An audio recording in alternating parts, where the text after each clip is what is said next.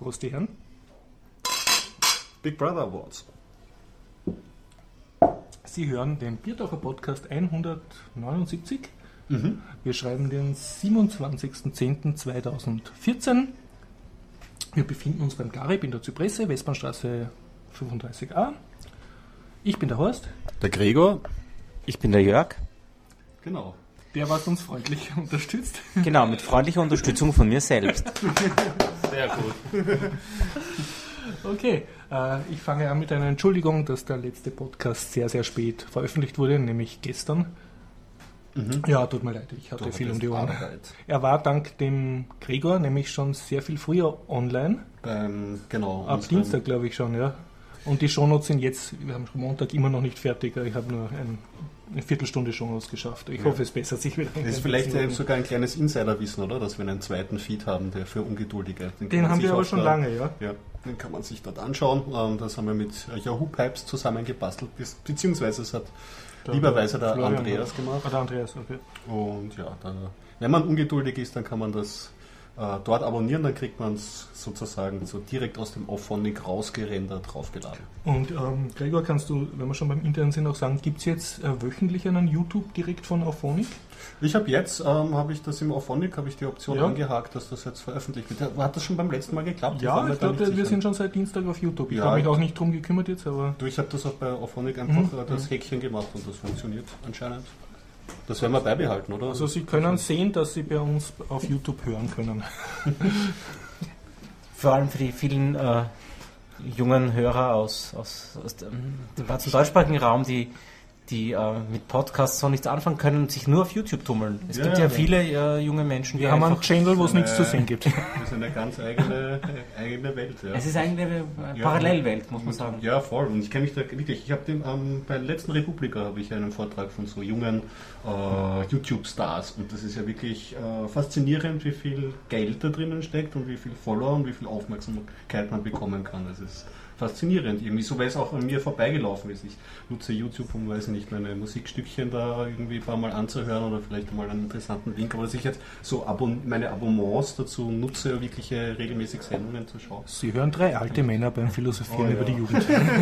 ja, ja, aber die Frage ist immer noch, sobald äh, Google es schafft, unseren österreichischen Akzent dann eins zu eins in wirklich äh, sinnvolle Subtitle äh, zu übersetzen, dann wissen wir, dass künstliche Intelligenz das ziemlich weit. Äh, dann haben wir endlich ein, ein, Transkript von jeder Sendung, was, ja. was derzeit super, noch nicht ist. Ja. Wie dem auch sei. Prost, die Herren, noch einmal. Der Jörg, ja. sein Glas ist mittlerweile voller, da macht es mehr anstoßen. Ja.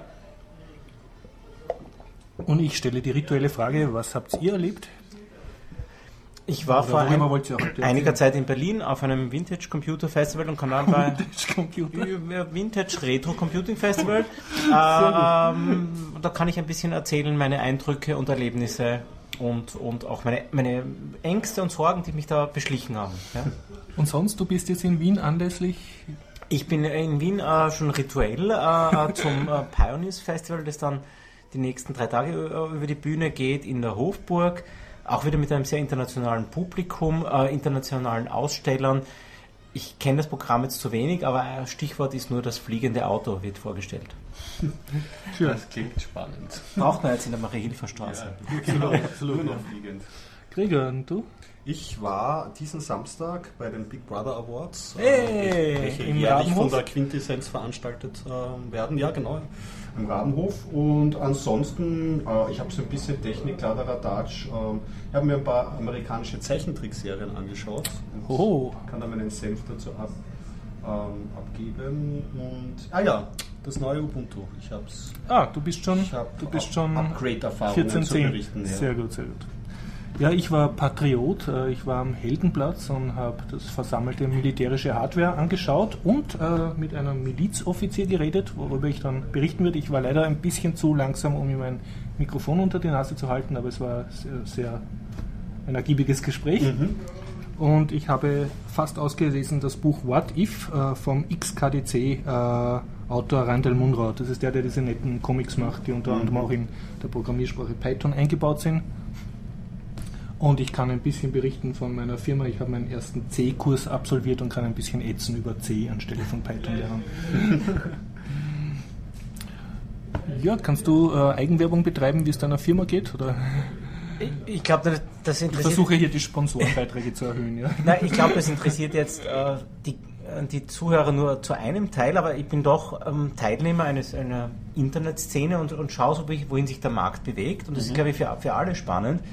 Und, und äh, es ist wirklich äh, spannend, weil ich mich ja auch viel mit Google beschäftige. Also du redest jetzt vom S, von der SEO-Branche? Von der Suchmaschinenoptimierungsbranche, mhm. von der Internetagenturbranche, wo ja auch vielleicht einige Programmierer, Programmiererinnen äh, tätig sind. Mhm. Und man merkt, Google ähm, zieht die Stellschrauben an. Google wird immer kommerzieller. Äh, man wird quasi als, ich sage jetzt wieder aus Kundensicht, aus Endkundensicht, dazu gedrängt, gebeten, Geld auszugeben. Google ähm, möchte gern, dass wir, dass jeder möglichst viele AdWords-Ausgaben äh, macht. Und es ist einfach, äh, man merkt einfach, das ganze Web wird wirklich kommerzialisiert. Also, also kann ich das jetzt so verstehen, wenn du nicht Google Ads zahlst, wirst du gnadenlos runtergerankt? Oder? Äh, so schlimm ist es nicht, aber es ist einfach durchaus schwer, sage ich, als, als Klein- und Mittelbetrieb zu realisieren. Es gibt mhm. natürlich von Google noch immer Welcome-Produkte, die kostenlos sind, ja, wenn wir so weit sind. Google macht schon viele Einstiegsprodukte, die nice sind, wie Google My Business, äh, früher Google Branchenbuch und Google Local. Aber wenn man weiß, dass Google eine Strategie dahinter hat, äh, kann sein, dass diese Dinge eines Tages Geld kosten und ich sage so, äh, es ist halt einfach wirklich ein Kampf um die Aufmerksamkeit. Und eine Sache, die ich jetzt persönlich äh, für mich die letzten 15 Jahren festgestellt habe und wo es auch jetzt in der Washington Post, glaube ich, einen Artikel gegeben hat, ist nur eine Sache, wenn man sich anschaut, die Anzeigen, die von Google erscheinen in den, in den Suchergebnissen, mhm. da gab es eine Studie, die waren über die Jahre farbig hinterlegt zuerst wirklich knall. Also ge, gekennzeichnet. Das, gekennzeichnet, das ist eine Anzeige. Das ist eine Anzeige. Ja. Und jetzt wird es immer blasser. Ah, es ist weiß, ja. ja. Früher war das äh, rosa und grün und jetzt ist es weiß. Äh, der durchschnittliche Besucher, Besucherin checkt erkennt das, checkt es nicht mehr. Und es steht, noch ganz klein dabei. Es steht Anzeige, aber wir mhm. wissen, äh, nicht jeder Mensch liest, äh, mhm. was da steht. Und ich, äh, ich habe auch mal letztens auf meinem Tablet äh, einer Marke aus Kalifornien eine Abfrage gemacht im Bereich Tourismus, habe da Hotel Wien eingegeben und eigentlich waren 99% meines Screen Real Estates, also was ich gesehen habe, bezahlte Anzeigen. Und du musst dann schon als normaler Mensch arbeiten in, in Form von Scrollen, dass du überhaupt den Native Content dass du, dass, dass du zu einem unbezahlten Content kommst. Mhm. Und, und das ist auch für mich spannend, weil das Internet ist ja was Neues, was niemand von uns gelernt hat. Stell dir vor, du schaust Fernsehen und die ganze Zeit siehst du nur Propagandasendungen von irgendwelchen Parteien und bekommst gar nicht mit, dass es so ist. Oder liest Zeitungen und bekommst nicht mit, dass es so ist. Auch im Internet ist leider dieser Trend, äh, äh es steckt immer jemand dahinter und als, als mündiger Biertaucher Hörer weiß man das. Äh, äh, wer steckt dahinter? Die Frage sollte man sich immer äh, stellen, cui bono, wem nutzt es? Ja? ja? Und, und es ist spannend, wenn man mit normalen Menschen, äh, meiner Mama und Co. spricht, die, die reflektieren das nicht. Ja? ja? Die reflektieren das nicht und sehen nicht die Werbeindustrie dahinter. Und es ist halt wirklich ein, ein Big Business und es ist halt dann manchmal dieser gute alte Internet-Open-Source-Gedanke, geht da wirklich flöten. Ja? Scheinbar, weil äh, Google sich äh, da noch vieles erlauben kann. Ich möchte jetzt gar nicht da hier große Diskussionen über Verlage und Zeitungen und Google und hin und her, mhm. aber es ist einfach eine, eine schleichende Geschichte. Und allein an dem Beispiel, früher waren Anzeigen wirklich knall bunt äh, gekennzeichnet und jetzt. Also du meinst das Suchergebnis? In den Suchergebnissen. Ja, ja. Da habe ich selber gemerkt, man lässt sich einlullen mhm. und indem man das dann täglich nutzt, man merkt es dann selber nicht mehr und. Aber ich glaube, Google ist ja nicht allein, auch Twitter macht jetzt so Sponsored Tweets, ja. äh, dein Facebook-Stream wird ja auch äh, unterbrochen von Sachen, die äh, eine Firma gezahlt in, hat. In Wahrheit geht es um die Aufmerksamkeit der Menschen und, und das Spannende ist ja auch, darum, das ist ja wieder meine Hoffnung, die, die textuelle Suche, wie wir sie benutzen, ist ja nur ein Zwischenschritt äh, wo wir uns ja auch verrenken müssen mental, weil ich muss, wenn ich etwas suche, wie ein gutes äh, äh, kurdisches Restaurant in Wien, muss ich erstmal mental tätig werden und eine Textanfrage formulieren im Kopf. Ja? Mhm. Gut kurdisch essen in Wien. Ja? Wenn ich schon so weit bin, habe ich eh schon viel geschafft. In Zukunft wird man vielleicht äh, diese Wünsche, die man hat, in sein Smartphone äh, hinein. Das macht ja dieses Google Now, oder wie heißt das, dass, dass da schon, wenn du ja. da in der Nähe von der Zypresse bist, Freunde von ihnen äh, finden dieses genau. Lokal gut, genau. So, ohne dass du. Google Now und, und, auch Apple Siri und, und, diese virtuellen Assistenten erkennen dann deine Vorlieben und das ist natürlich ganz. Steuern sie. Steuern sie oder eigentlich äh, setzen sie ein Gespräch unter Freunden und du sagst ihnen auch, mhm. wo kann man gut essen gehen und das ist dann wieder eine ein andere, andere Art der Suche. Ja. Mhm. Aber also du willst eigentlich gar nicht mehr die Suchanfrage formulieren. Du denkst, das ist der große Trend, sondern dass du schon sozusagen einen Stream von wo auch immer in deinem täglichen Stream äh, das vorgeschlagen kriegst. Ja, ich glaube, das wollen die großen Suchanbieter ja. und man, man, merkt auch, Microsoft ist da durchaus mit Diensten wie Cortana, die ich jetzt zu wenig kenne. Die haben auch so ein, das ist auch so ein Stimmerkennungs Genau, das ist, äh, geht, geht auch in die Microsoft Richtung. Siri oder was? Na, Cortana. Cortana ja, ist äh, die virtuelle Assistentin aus dem ah, okay. bekannten Ego-Shooter Halo. Wirklich? Ah, ja. Also das sollte man als Nerd durchaus wissen. Ja. ja. Aber, aber wie gesagt, Microsoft schafft es halt da vielleicht nicht Und ganz ist, ist das die, die untote Zombie-Wiedergängerin der Büroklammer, die mich bei Word genervt das hat? Das war nicht der Franz Klammer, der hat wirklich so geheißen in Österreich. Aber ich habe mich zu wenig damit beschäftigt, aber man muss sich trotzdem irgendwie an dem nehmen, weil diese Sachen sind ja, wir sind in so einer Phase drinnen und in zehn Jahren wird die Welt anders ausschauen. Mhm. Ja. Nur zur Zeit leben wir da drinnen und die textuelle Suche funktioniert ganz gut. Aber wie gesagt, die große Geschichte ist, es entwickelt sich alles weiter und wenn man als Webentwickler vor vier, fünf Jahren noch mit Flash und ActionScript sich beschäftigt hat, wird man heute sagen, äh, die, die Welt ist vorbei und ich muss was anderes tun. Man muss auch, keine Ahnung, wie, wie die Zukunft von Python ausschaut oder die Zukunft von WordPress. Mhm. Man muss eigentlich mit der Zeit gehen eigentlich mit der Zeit mhm. gehen und schauen, was ändert sich. Und also um das zusammenzufassen, du siehst einen, den Umbruch sozusagen jetzt derzeit, dass sozusagen die, die Medienkonzerne äh, sozusagen mit bezahlten Content hineincreepen in das derzeit noch neutrale oder von unserer Generation neutral gewohnte Web, wo noch wirklich nativer Content war und der wird jetzt zu immer muss wird kriegt immer weniger Platz gegen die sozusagen von Konzernen gesteuerte. Nein, ich würde es auch ganz radikaler aus, ausdrücken. Äh, Google versucht, jede Anfrage der Welt selbst zu beantworten, ohne dass sie dich auf eine Seite eines, eines Verlages zu, zu verleiten. Also das, wo sie so eine kleine Wikipedia-Zusammenfassung schon einblenden, damit du gar nicht mehr auf die Idee kommst, zu Wikipedia genau, zu sein. Sie haben ja auch, sie wissen schon alles.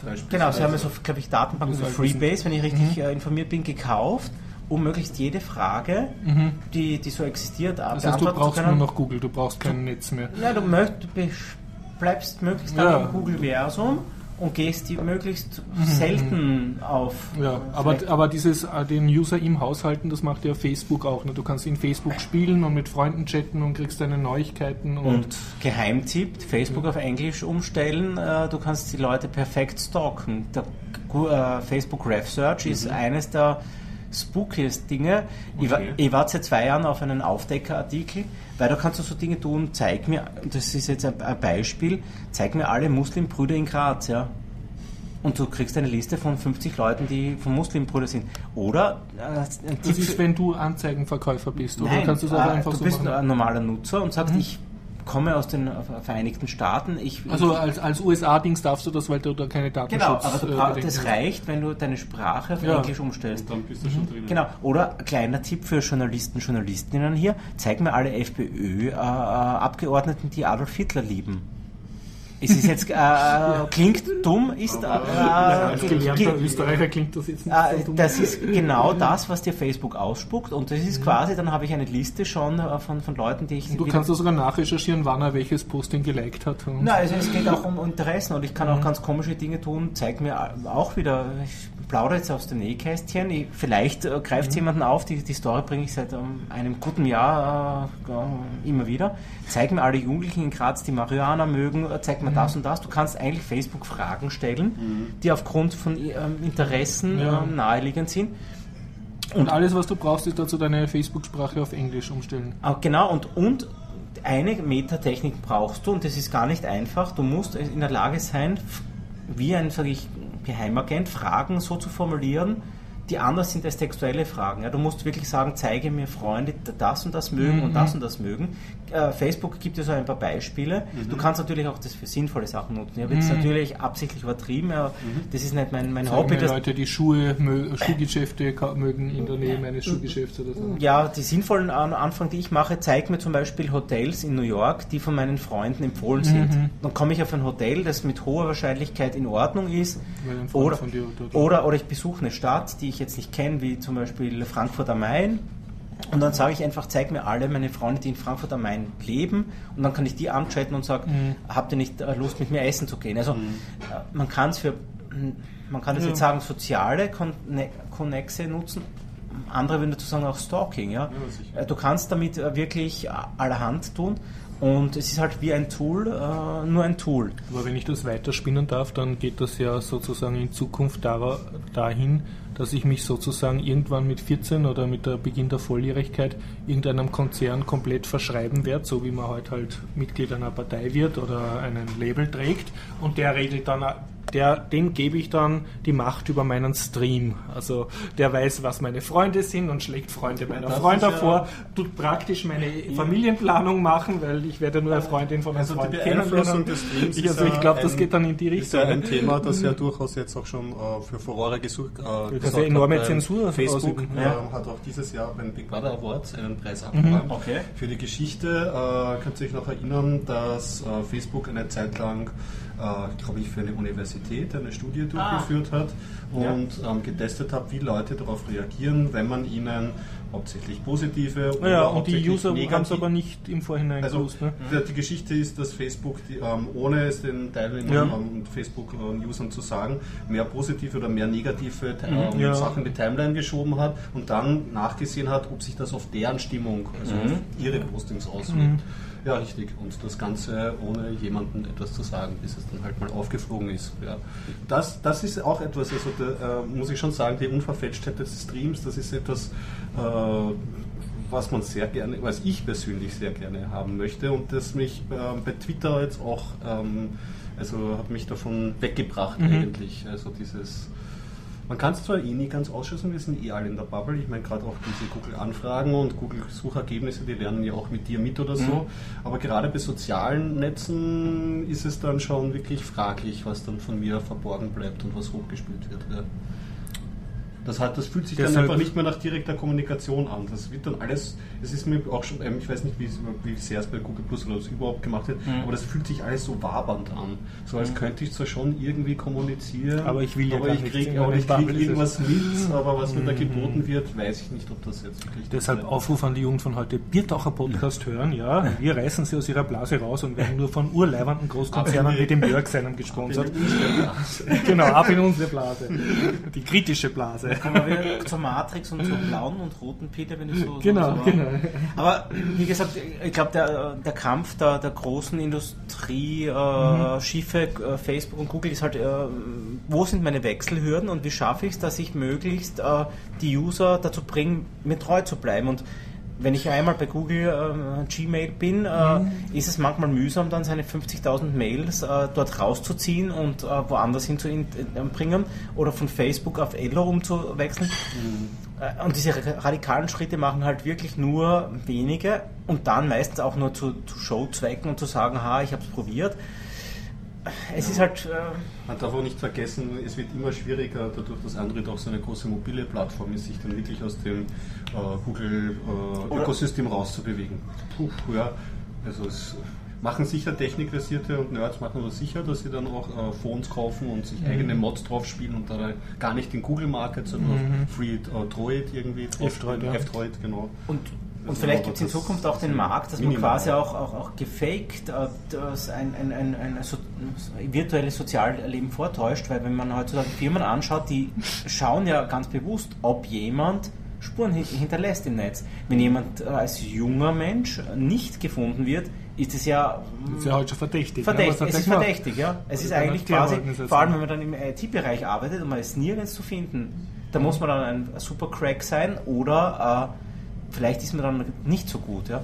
Es ist durchaus eine ziemlich schwierige Geschichte und ich habe bei mir auf Facebook schon den Entschluss gefasst, ich muss halt, bin, ich nutze es rein kommerziell und und, und poste dort alles hinein, erschlage die Leute, aber bin überrascht, was die Leute alles mitbekommen. Es, ähm, einige kommentieren zwar, aber wenn ich. Äh, also, obwohl du rein kommerzielle Sachen sozusagen ja, kommerzielle, oder aber die mit deiner Firma oder deinem im, Natürlich auch poste ich einmal ab und zu private Geschichten, mhm. aber ich bin wirklich überrascht, wie viele Leute das lesen und mhm. es ist, bekommen alle mit. Es ist echt es ist praktisch, es ist wie eine Droge, wo du dann siehst, okay, du kannst quasi deine, dein Umfeld äh, äh, informieren. Ja? Und die wissen dann alle, ich bin äh, in Berlin gewesen und mhm. wenn ich mhm. jetzt äh, poste, ich bin krank, dann. Äh, also wenn demnächst deine Wohnung ausgeraubt wird, weil du postest von Berlin äh, ja. Fotos, ne, dann ja, da gibt es natürlich äh, ganz andere Sicherungsmaßnahmen, äh, die wir jetzt nicht verraten wollen. Mhm.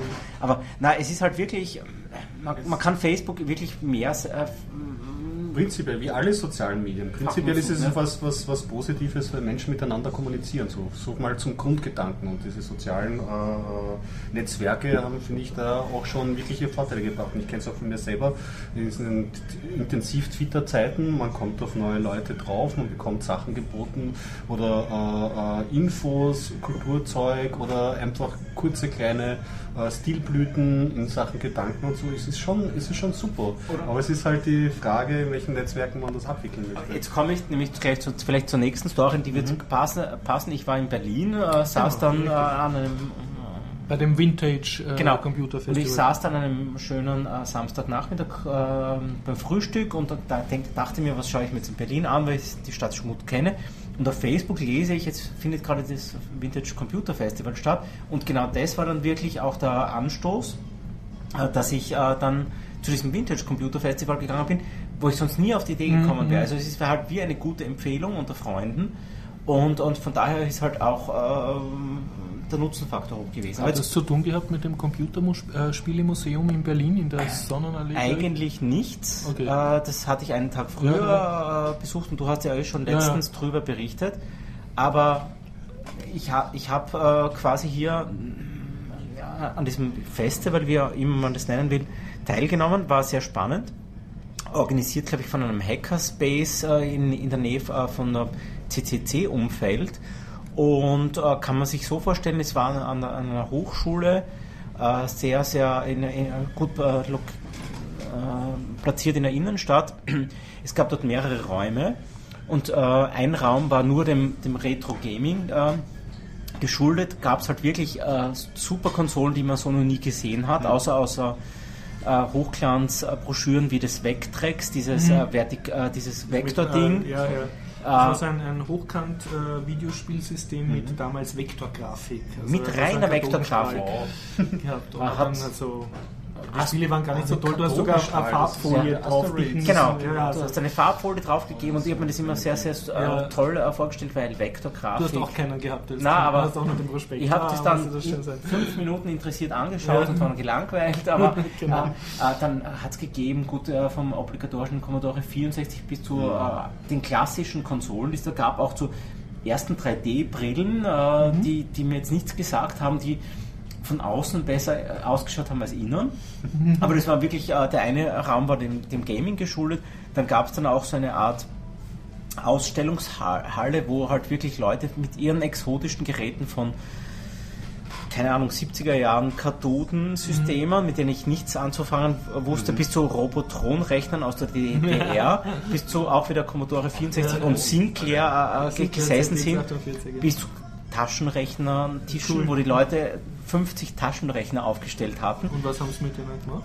Ah, die waren ausgestellt und Einfach du, du konntest dann halt über, glaube ich, die polnische Notation und ah, diese Dinge ah, okay. fachsimpeln und äh, keine Ahnung, wie viel Batterie der frisst. Aber, aber, aber gibt es jetzt eine eigene Vintage-Szene, die so in, in, so wallenden Gewändern aus dem Ersten Weltkrieg herumrennen und dann so einen 60er-Jahre-Taschenrechner rausholen, um Na, zu sortieren? Gut, das sind halt Nerds wie du und ich und das, das ist wirklich auch äh, beklemmende, nach dann, nachdem ich dann zwei Stunden äh, auf der Konferenz war, waren dann äh, schon äh, kurz die Erkenntnis, wenn dort 60-jährige Männer äh, mit, äh, vor ihren äh, Sinclair-Geräten sitzen und miteinander über irgendwelche abnörden, abnörden ob das meine Zukunft geworfen. Ich weiß nicht, ob das meine Zukunft oder Vergangenheit ist. Es war dann, es war dann schon ein bisschen zu viel des Guten. Muss man sagen. Äh, vor allem denkt man sich dann immer, welche Spuren hat man im Leben hinterlassen für die Menschheit. Ja? Weil dass man das äh, System benutzt hat und äh, ein Crack ist auf dem System, ist schön. Aber mein äh, Lebensmotto ist, äh, wenn ich einmal alt werde, noch älter als vieles älter als jetzt, Spuren zu hinterlassen und irgendwas Sinnvolles zu hinterlassen mhm. und nicht nur so zu sagen, ich habe da jetzt 10.000 Commodore 64 Disketten gesammelt und kenne sie alle in- und auswendig.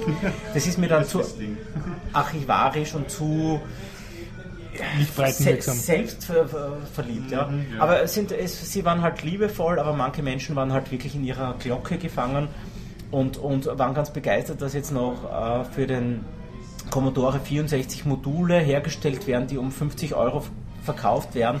Oh, ja. Hätte Action ja. Nein, nein, aber da, da gab es wirklich Spiele, die jetzt noch hergestellt werden. Auf Modul. Auf Modul äh, handverlesen, nur 300 Stück und äh, die haben dann so sinnige Spielideen wie du rennst von links nach rechts in einer virtuellen Welt und musst immer über Abgründe springen also und Pitfall oder? eher so eine Art Pitfall und es ja, wird immer schneller neu, neu, programmiert oder? Das ist oder? ganz neu programmiert. Das also ist ein neues Spiel für ein C64 das ist ganz neu auf einem Modul und das ist halt so ein Kultstatus. Mhm. nur die Spielidee ist halt da kann halt wirklich jedes iPhone oder andere Game mehr. Mhm. Und es ist halt wirklich Nerd. Äh, da kommt schon um die Szene. Da geht es nur um diese Geschichte. Leute, die halt Oldtimer putzen oder alte Uniformen anhaben. Oder Aber das war dieser Raum und dann gab es auch sehr schön und das war mhm. wirklich konstruktiv einen Workshop-Raum oder so wie einen, einen Vortragsraum, wo Leute berichtet haben, wie sie halt ähm, mit Commodore 64, mhm. Atari ST und sonst wie Musik machen ja, oder wie sie Sieht, ja. äh, und,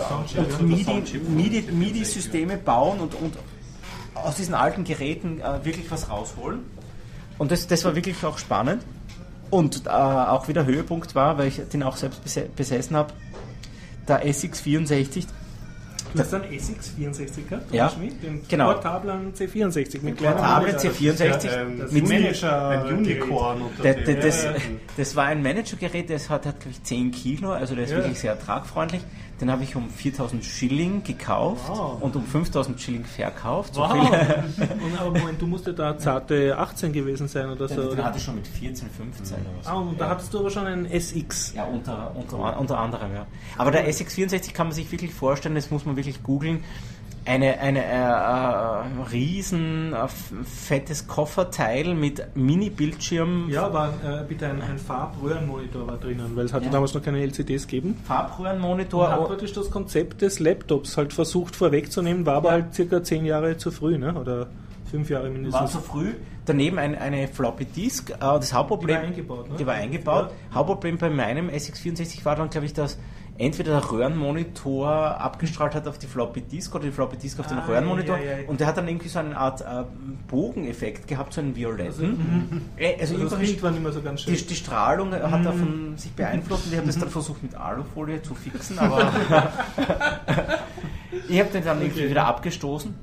Aber es war äh, ein witziges Gerät und, und, und äh, da hat ein junger Nerd versucht auf diesem SX64 äh, erstens einmal das ins Internet zu mhm. kommen. Der hat äh, Geil, also Modem so, Er hat irgendwie ein, das, das Setup habe ich jetzt mhm. vergessen. Er hat dann irgendwie gesagt, okay, Client-Server und er mhm. kommt auf ein äh, Terminal und versucht dort sich weiterzuhandeln mhm. und macht die großen speicherintensiven Geschichten auf mhm. dem Terminal, mhm. weil der SX64, so wie der Name schon ja, sagt, hat 64 Kilobyte, wobei glaube ich 32 davon für das äh, äh, ROM fixiert waren, also das RAM hat auch nur 32 und meine, glaube ich, erste Frage war dann, was macht er dann mit einer Webseite, die 500 Kilobyte hat? Ja? ja. Er kann das natürlich nur im Textmodus ansurfen. Mhm. Er hat dann aber auch so. Also er hat ihn wirklich beinahe als Browser verwendet. Als Browser, Browser verwendet, ja. wobei das glaube ich mittlerweile in der Commodore 64 Szene nichts Neues ist, aber das machen mhm. einige. Bilder, Bilder, lassen sich dann in ASCII-Art anzeigen, was auch sehr ja. Und das kannst du ja auch unter jedem PC, ne? Da gibt es ja eigene Textbrowser ah, unter Linux. Das gibt's. Ich habe jetzt Lynx, beim ich, oder so. Lynx ist ein, ein W3M ist der beste, sag ich. Okay. das ist meine persönliche Präferenz an dieser Stelle. Übrigens auch für Suchmaschinenoptimierer einer ja. der wichtigsten Geschichten. Ob es um den Textmodus geht. Ob es im Textmodus geht, weil man sieht einmal die größten Fehler sofort im Textmodus. Mhm. Ja. Und sagt, diese ganzen Google Ads sind dann praktischerweise tot im, im Textmodus oder ist das ein Wunschdenken von mir? Eine gute Frage. Eine gute Frage, die ich so nicht beantworten kann. Okay. Das Weil sonst könnte ich das ja so als, wenn ich wirklich nur den Content will. Das ist eine, eine, eine ausgezeichnete Frage, die mir so noch nie. Äh, Weil mich, mich geht das bei Foren geht das so am Nerv. Ne? Ich bin noch damals gewohnt, die. die ich surfe leider immer im Textmodus immer nur Webseiten direkt an und benutze mhm. dort die Google-Suche nicht. Weil die Google-Suche ist auch im Textmodus, glaube ich, extrem unfreundlich programmiert. Die ist eigentlich Aha. nicht gar nicht für den Textmodus ausgerichtet. Das deutet aber darauf hin, dass er nicht gut mit Google Ads zurechtkommt und eine große sein. Verschwörung von Google Aber das Spannende war dann noch, dass die ein System gemacht haben, wo sie YouTube-Videos angezapft haben und versucht haben, Videos zu streamen auf dem SX64. Im ASCII-Modus. Äh, Oder habt ihr so einen Grafikmodus dafür gehabt? Das, das die ist jetzt schon eine Detailfrage, die ich nicht beantworten kann ich kann mir nur erinnern, was ich gesehen habe und es hat ausgeschaut, als ob ich am Mond wäre und von der Erde aus Bilder, Datenschrott angeliefert bekomme, aber indem ich die Augen halb schließe, habe ich erahnen können, worum es ging. Ah, okay. Ja. Und das, das, habe ich dann ziemlich cool gefunden, weil die haben sich manche Protokolle selbst erarbeitet ja, und haben dann gesagt, jetzt haben wir einen gewissen Video-Offset und dort holen wir das Pixel ab und dort machen wir das und das. Und da habe ich gesehen, wozu Ingenieursleistung wieder fähig ist.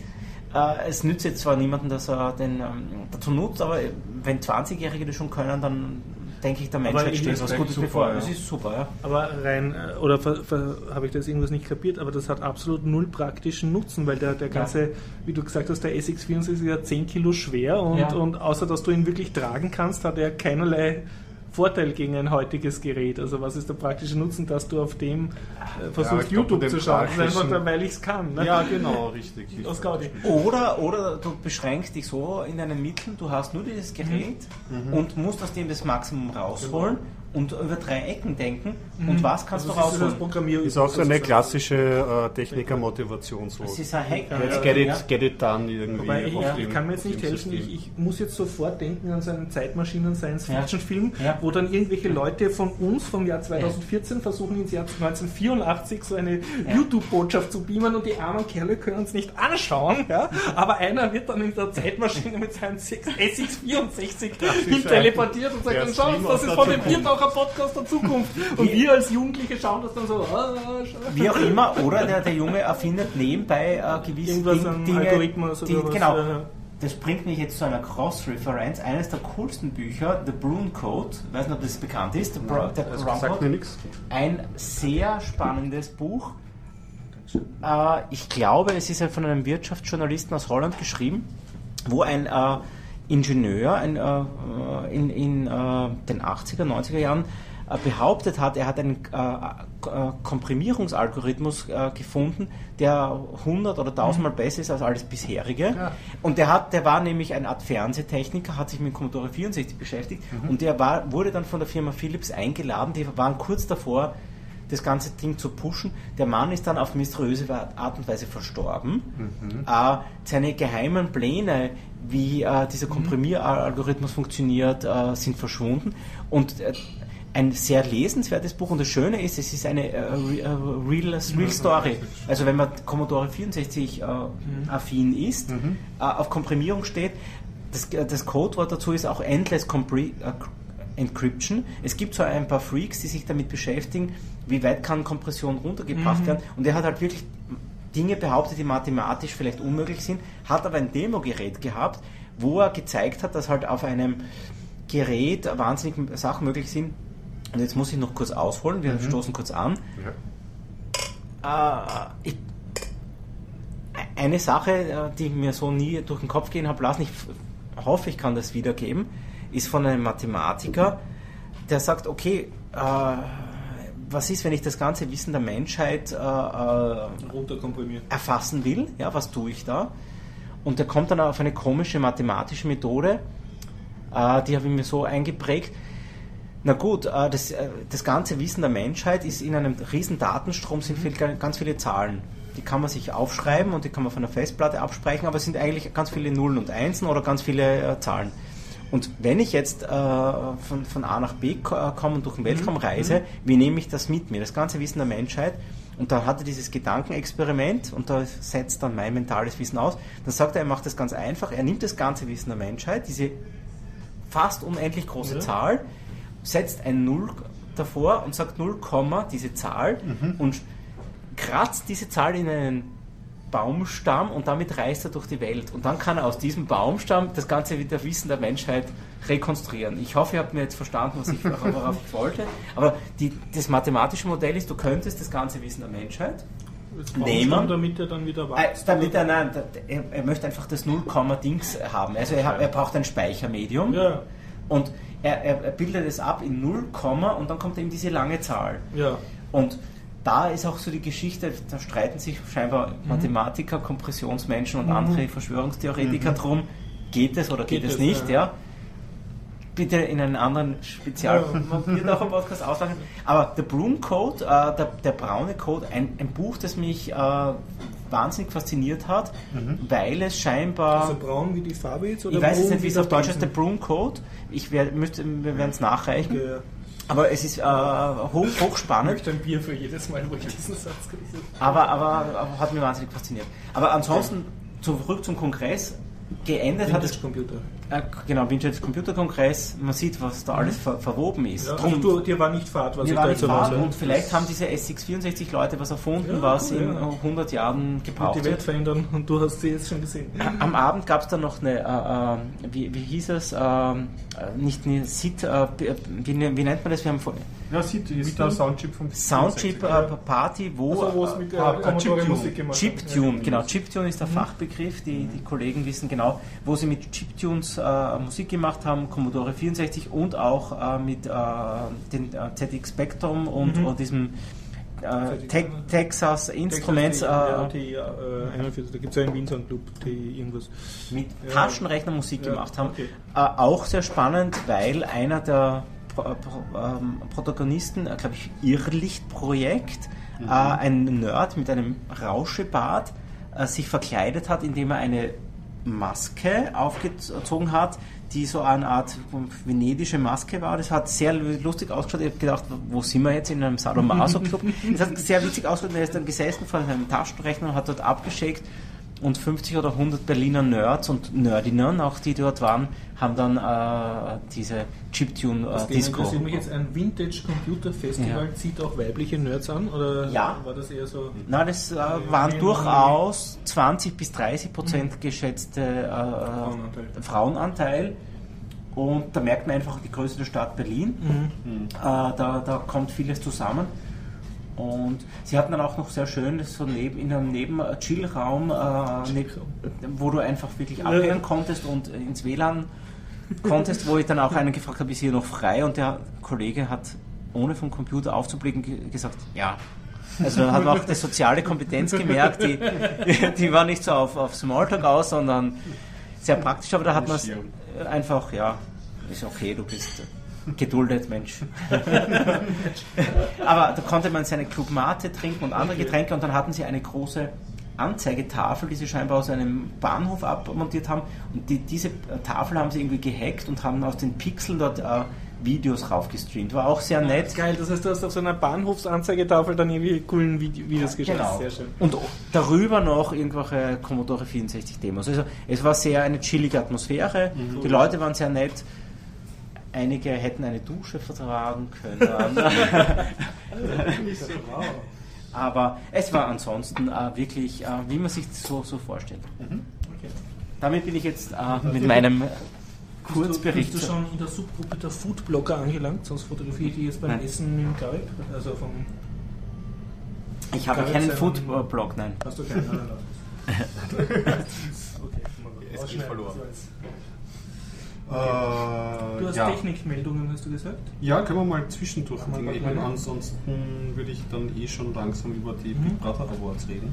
Ähm, was mir nur so aufgefallen ist, ähm, dieser Tage ja neues iPhone rausgekommen und ähm, heute eine Story gelesen, dass sich da eine Front, wir haben ja äh, NFC jetzt ihre neuen iPhones eingebaut mit Apple Pay, einem Bezahlservice, der ja, mit der NFC-Technologie so, okay. bezahlen ja, kannst. Mhm. Ist ja mal für die Amis ähm, hauptsächlich interessant, weil das mit Kreditkarten zusammenspielt, mhm. blablabla, müssen wir abwarten, ob das für uns auch nochmal spannend wird. Jetzt hat sich allerdings eine Front dagegen ähm, äh, aktiviert, äh, na, eher von den, von den Handelsgruppen her, Walmart, ah, okay. Walmart und noch ein paar andere große amerikanische Handelsketten, mhm. die wollen ähm, NFC generell als äh, bei ihren ähm, Bezahlkassen deaktivieren, was jetzt nicht, was jetzt nicht nur ähm, Apple treffen würde, sondern auch Google mit ihrem Google ja. Wallet, wobei die ja noch mehr Aber in den Kinderschuhen stecken. der Handel etwas nicht ja, was, was, was dahinter steckt, ist, die wollen einen eigenen Standard etablieren, ah, okay.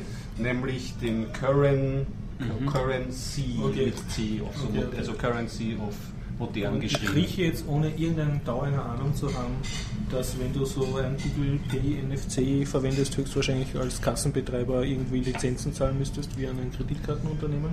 Du, das, äh, du weißt nicht, wie das bei Google Wallet mhm. ist, weiß ich nicht. Mhm. Und ähm, ich glaube, die, die ähm, Apple Pay, die schneiden mhm. auf jeden Fall mit, aber ich weiß jetzt nicht auf der Betreiberseite, glaube ich eher, dass die Kreditkartenfirmen quasi was rauskommen. So, ja, ja. Aber irgendwas werden sie auf jeden Fall. Das erinnert mich jetzt daran, dass es ja auch durchaus sehr viele Geschäfte gibt, wo der auf der Tür steht, keine Kreditkarten, weil es ihnen einfach zu blöd ist, die Gebühren zu zahlen. Ah, okay. Ja. Mhm.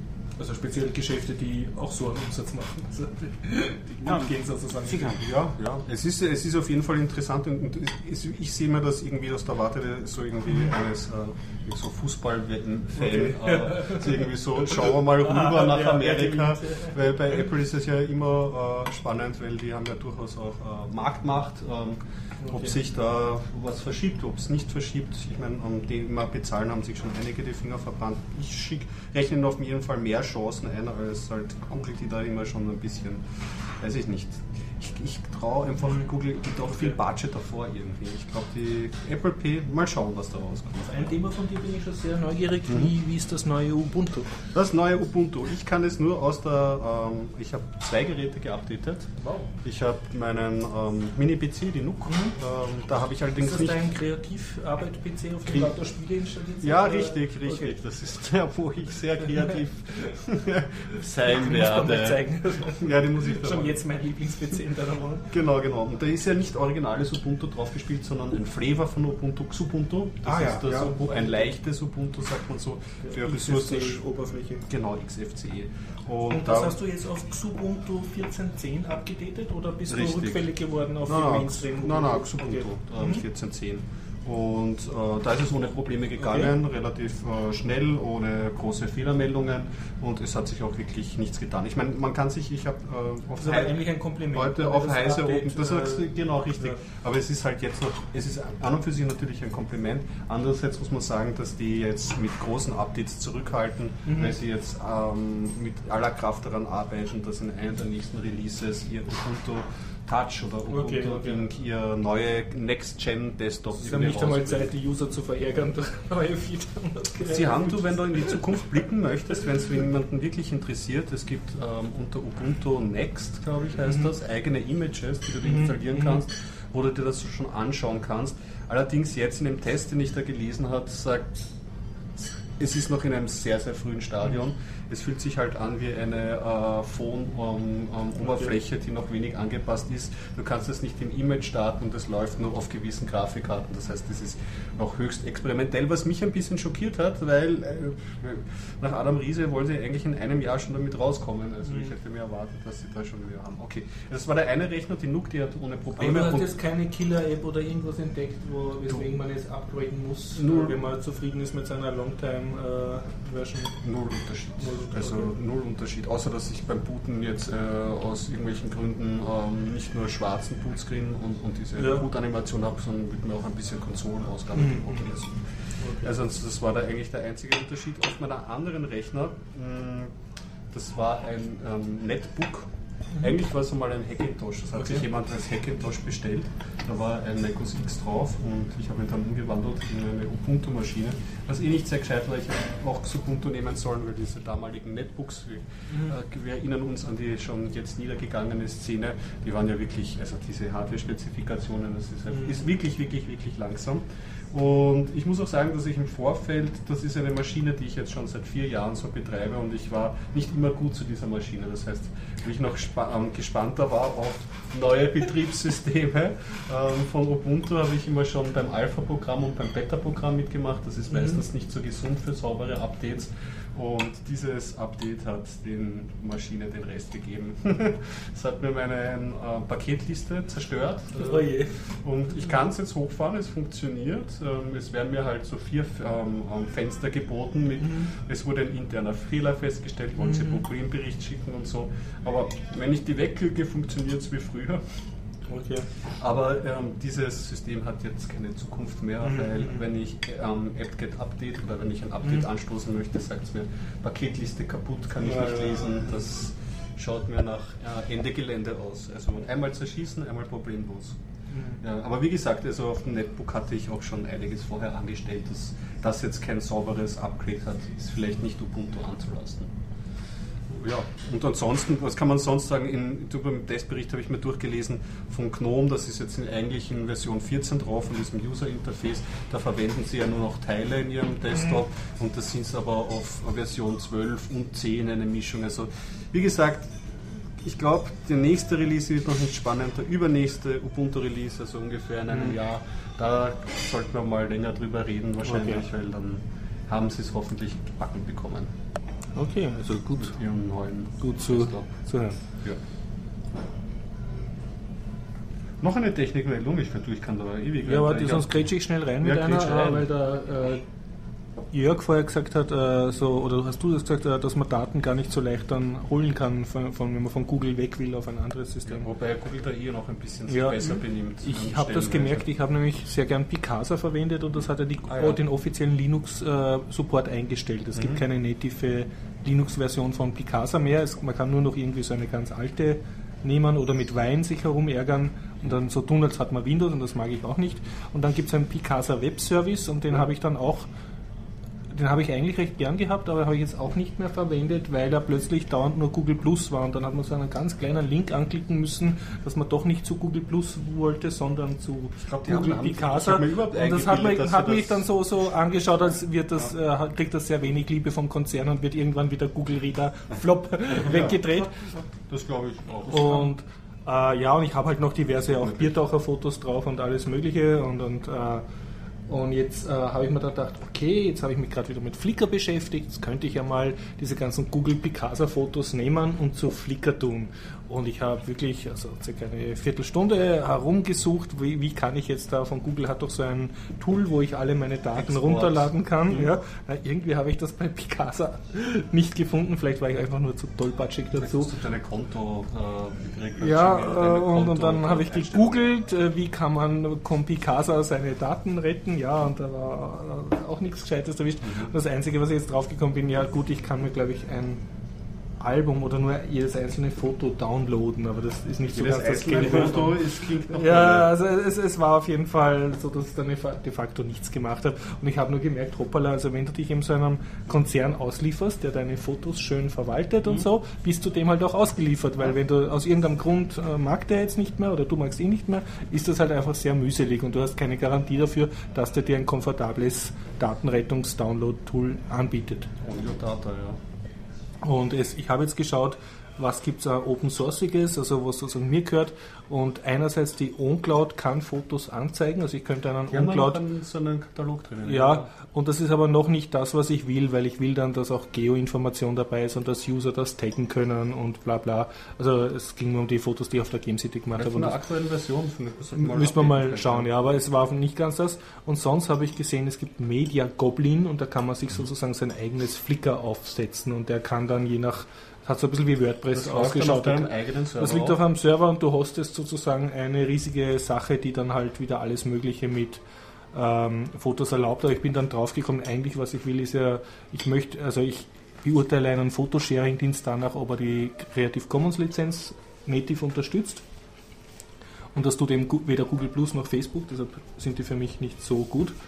Und auch Flickr tut es nur zur Version 2.0 und inzwischen ist die 4.0 aktuell von der Lizenz. Das ist einfach so eine Kleinigkeit, was mich nervt und ich bin draufgekommen, ich habe derzeit keine gescheite das heißt, Fotoplattform. heimatlos. Ich, ich bin heimatlos, Fotos. allerdings habe ich jetzt auch nicht Lust mehr. Einen, genau, ich mag auch nicht einen Media Goblin aufsetzen, weil dann hätte ich erst recht wieder nur auf meiner Homepage und kein Schwein wird sich das anschauen. Ich, also Sinn, wenn du Fotos teilen willst, ist ja, dass du sie anderen geben willst und die das dann Jetzt verwenden. Damit Frage, Wikimedia ja. kenne ich zu wenig. Wikimedia kannst du Fotos raufladen, die ah. haben aber auch ihre eigenen Policies. Ah, die wollen auch nur Fotos, die sinnvoll sind, oder? Ja, also das sollte dann halt sinnvoll sein. Also ja. Also es war in dem konkreten Fall, war ich auf der Game City, also mhm. Game City und da waren jetzt lauter Fotos, äh, wo irgendwelche Cosplayerinnen ein Spielen Programmieren Plakat in die Kamera mhm. halten und ein anderes, wo irgendwelche Leute so politische Plakate in die äh, Höhe halten, wo steht Netzsperren ist gleich Zensur oder wo sie FSFE äh, mhm. Infomaterial halten und, und, das wollte ich halt mhm. jetzt für andere FSFE-Aktivisten ja. freigeben, damit die daraus irgendeinen Folder machen können oder mhm.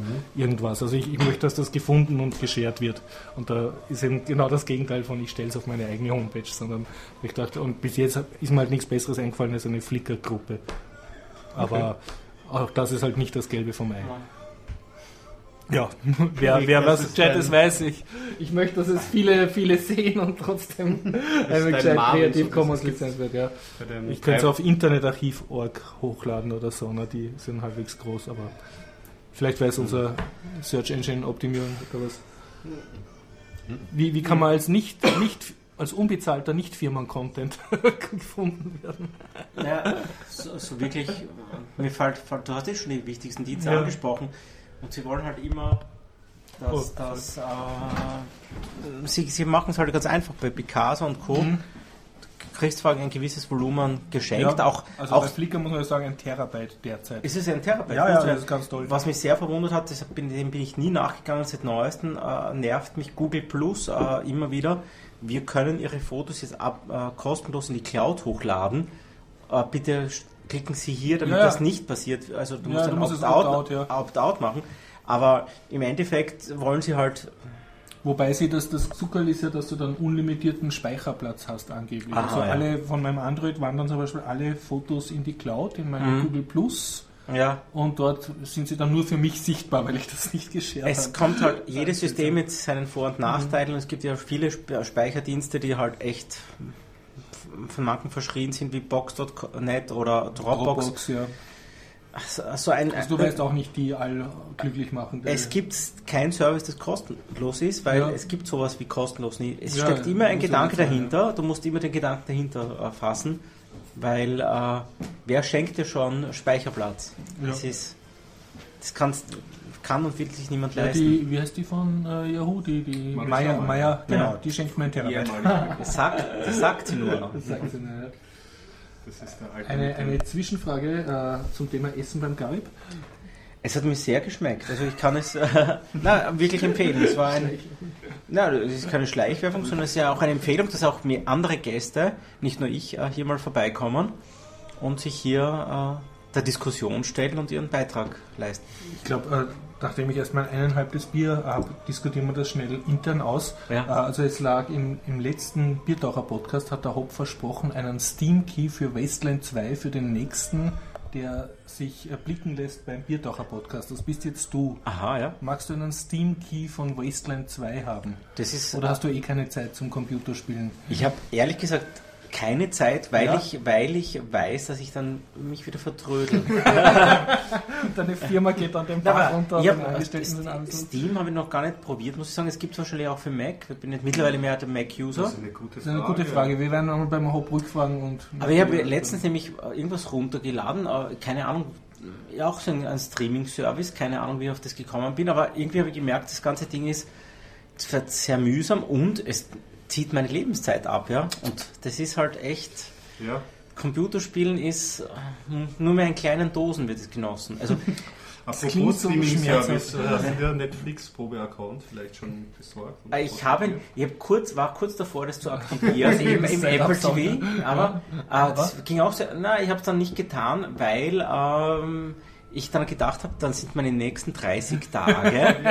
äh, dahin. Du musst der Probe aber dann voll ich, ich, hatte zwar jetzt eine Gelegenheit, weil ich eine Woche zu Hause mit so einer Hüftgeschichte im Bett legrig war, aber in der Zeit war ich völlig produktiv und habe nicht äh, herumgetrödelt. Ja. Oh. Gratulation. Hast du aus dem Bett liegend am Laptop?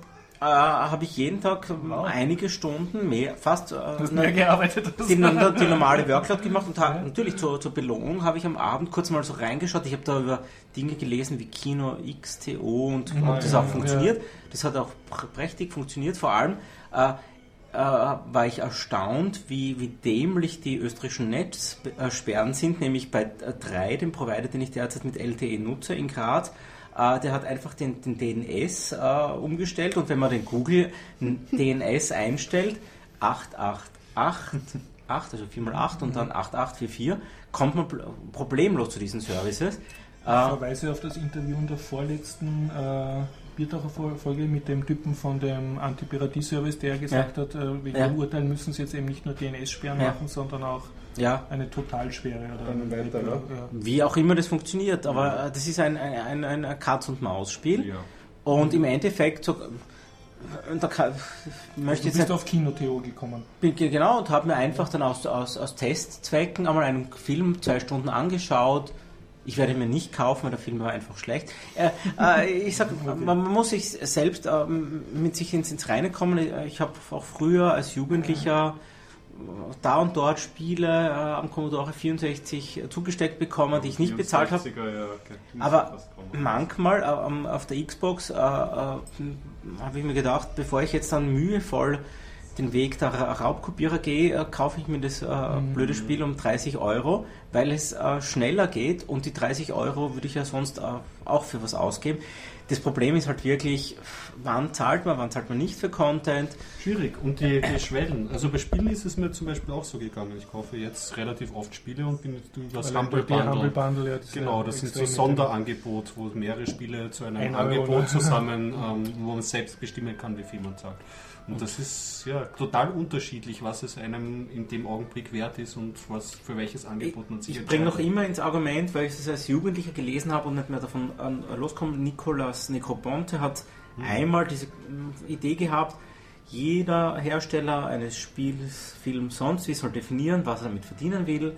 100 Millionen, 10 mhm. Millionen, 1 Million. Wenn es erreicht ist, wird es Open Source.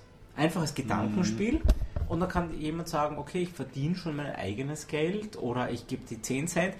Und natürlich ist es jetzt nicht diese, diese Möglichkeit, dass man dann endlos reich wird, aber was macht U2 mit äh, noch mehr 100 Millionen?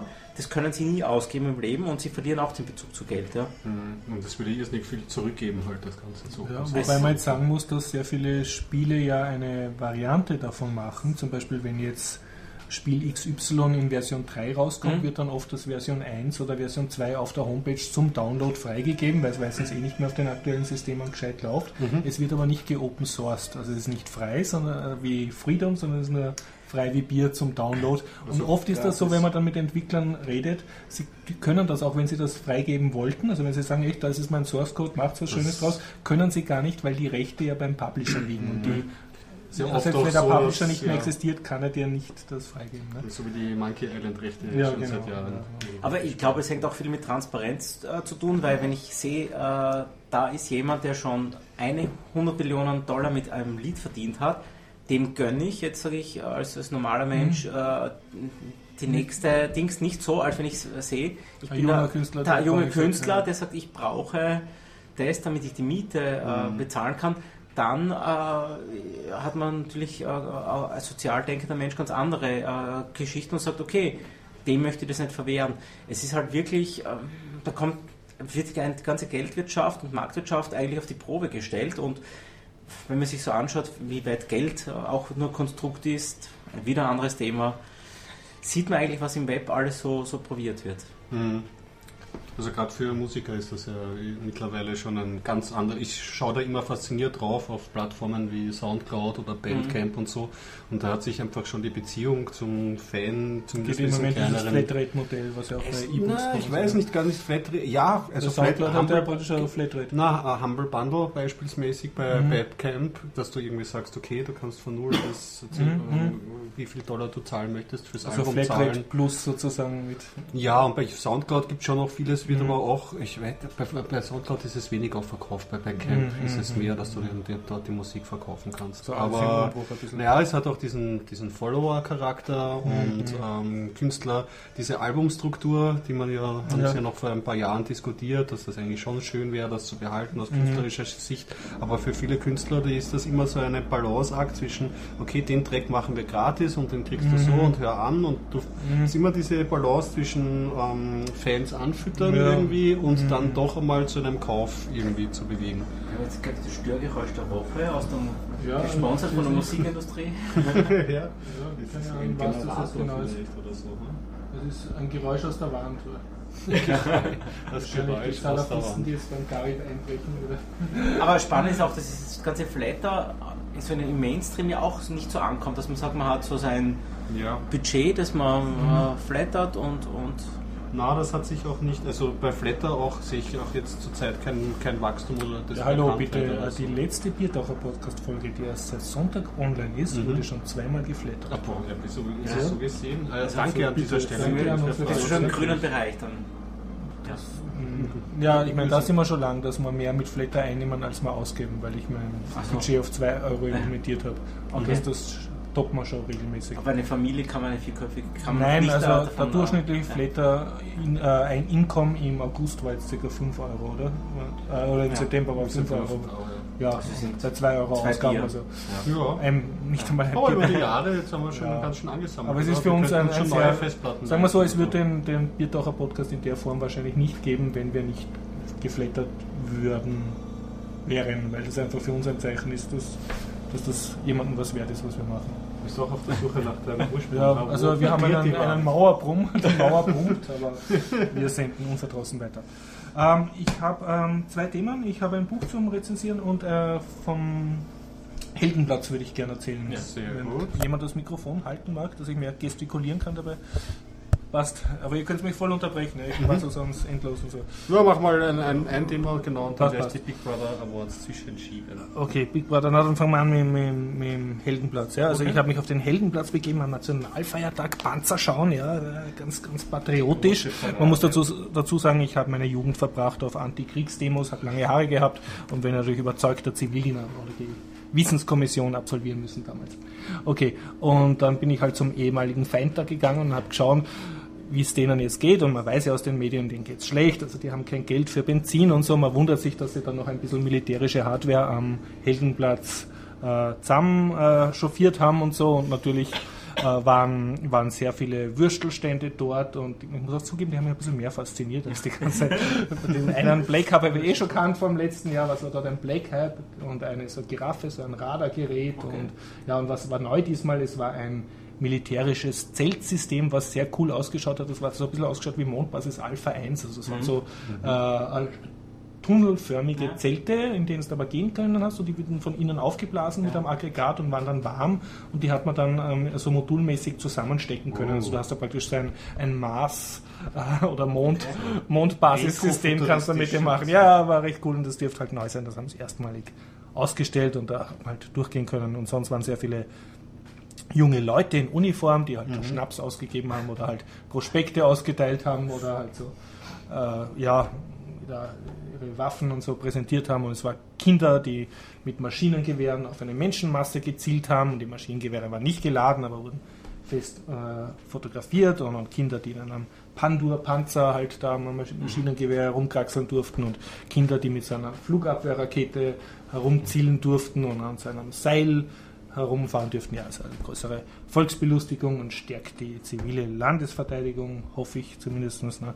Und was mich äh, also als demokratisch in, oder politisch interessierter Mensch dann mehr interessiert hat als die Waffen war und die ganzen Waffenverteidigungssysteme und so, war jetzt die Tatsache, was hat jetzt heute AT, die Tageszeitung oder Radio Wien für einen landesverteidigungspolitischen Mehrwert, dass die da gleichberechtigt einen Standel haben dürfen, mhm. neben dem, äh, was weiß ich, neben dem Pioniersbataillon oder dem Jägerbataillon. Was ich noch kapiert habe, war, dass zum Beispiel das hat es ein Zelt gegeben über Minen, Kampfmittelräumdienst, also mhm. also über Minen und waren so ein paar Minen aufgetürmt und dieser Minenbergepanzer, der die dann sprengen kann und Minensuchgeräte. Und da habe ich mir auch ein sehr schönes äh, kleines Büchlein geholt über so wie man Minen erkennt, falls ich mal. Ist das in Wien äh, häufig das Problem oder? Es war jetzt vor kurzem war, war, ist der sogar zum Einsatz gekommen, dieser Minenräumpanzer. Das sind so ferngesteuerte, wie ein ferngesteuerter Bagger schaut er aus und vorn statt einer Bagger hat er so eine Art Bohrgerät und das. Ich glaube, einer dann, fahrt gerade. Ja, wahrscheinlich wird er, ja, beim Garib, ja, ja. Okay. Oder ein U-Boot, keine Ahnung. Ja, ja und da hab, das habe ich schon kapiert. Also neben diesem Kampfmittelräumzentrumszelt äh, war eben ein Zelt von irgendeiner Bürgerinitiative oder, oder Initiative gegen Minen, gegen Landminen. Die haben halt, das haben wir gedacht, okay, das macht jetzt an Sinn. Also da geht's, das sind die, die vom Bundesheer gegen Minen und da sind halt die Zivilisten gegen Minen. Ja. Aber was jetzt halt äh, ja, die Emma so und so macht und neben der Landeswahl habe ich auch nicht kapiert. Ich habe aber live den Bürgermeister gesehen. Ich kann hier ungeschminkt sagen, er schaut wirklich um 10 Uhr morgens schon besoffen aus. Also das ist wahrscheinlich, hat mit der Amtstätigkeit zu tun, äh, recht bleich und äh, wahrscheinlich hat er gerade eine anstrengende Besprechung gehabt, dass er so entgegengekommen, umgeben von einer Horden Athlaten. Und was habe ich sonst gemacht? Ein sehr positives Erlebnis, muss ich, also, muss ich auch äh, anerkennen. Und zwar, ich habe einen langhaarigen äh, Soldaten gesehen und dann halt einen anderen Soldaten angesprochen, ja, Hans, wie geht das? Warum darf der da lange Haare haben?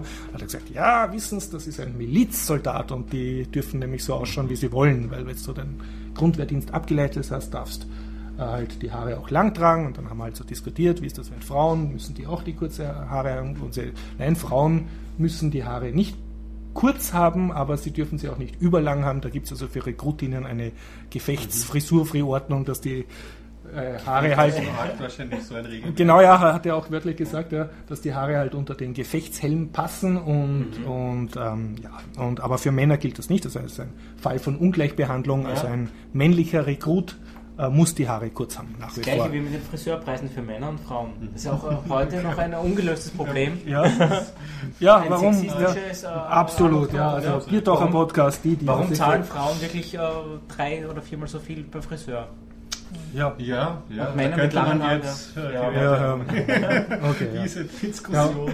Und, und was war jetzt äh, positiv? Also zwei Sachen. Eins war eher lustig, und zwar war das so ein Mann in einer Uniform der des Deutsch- und Hochmeisterbataillons, was man vom Ersten Weltkrieg von diversen Sissi-Filmen kennt. Also die haben so ein Kappel und so eine blaue Uniform.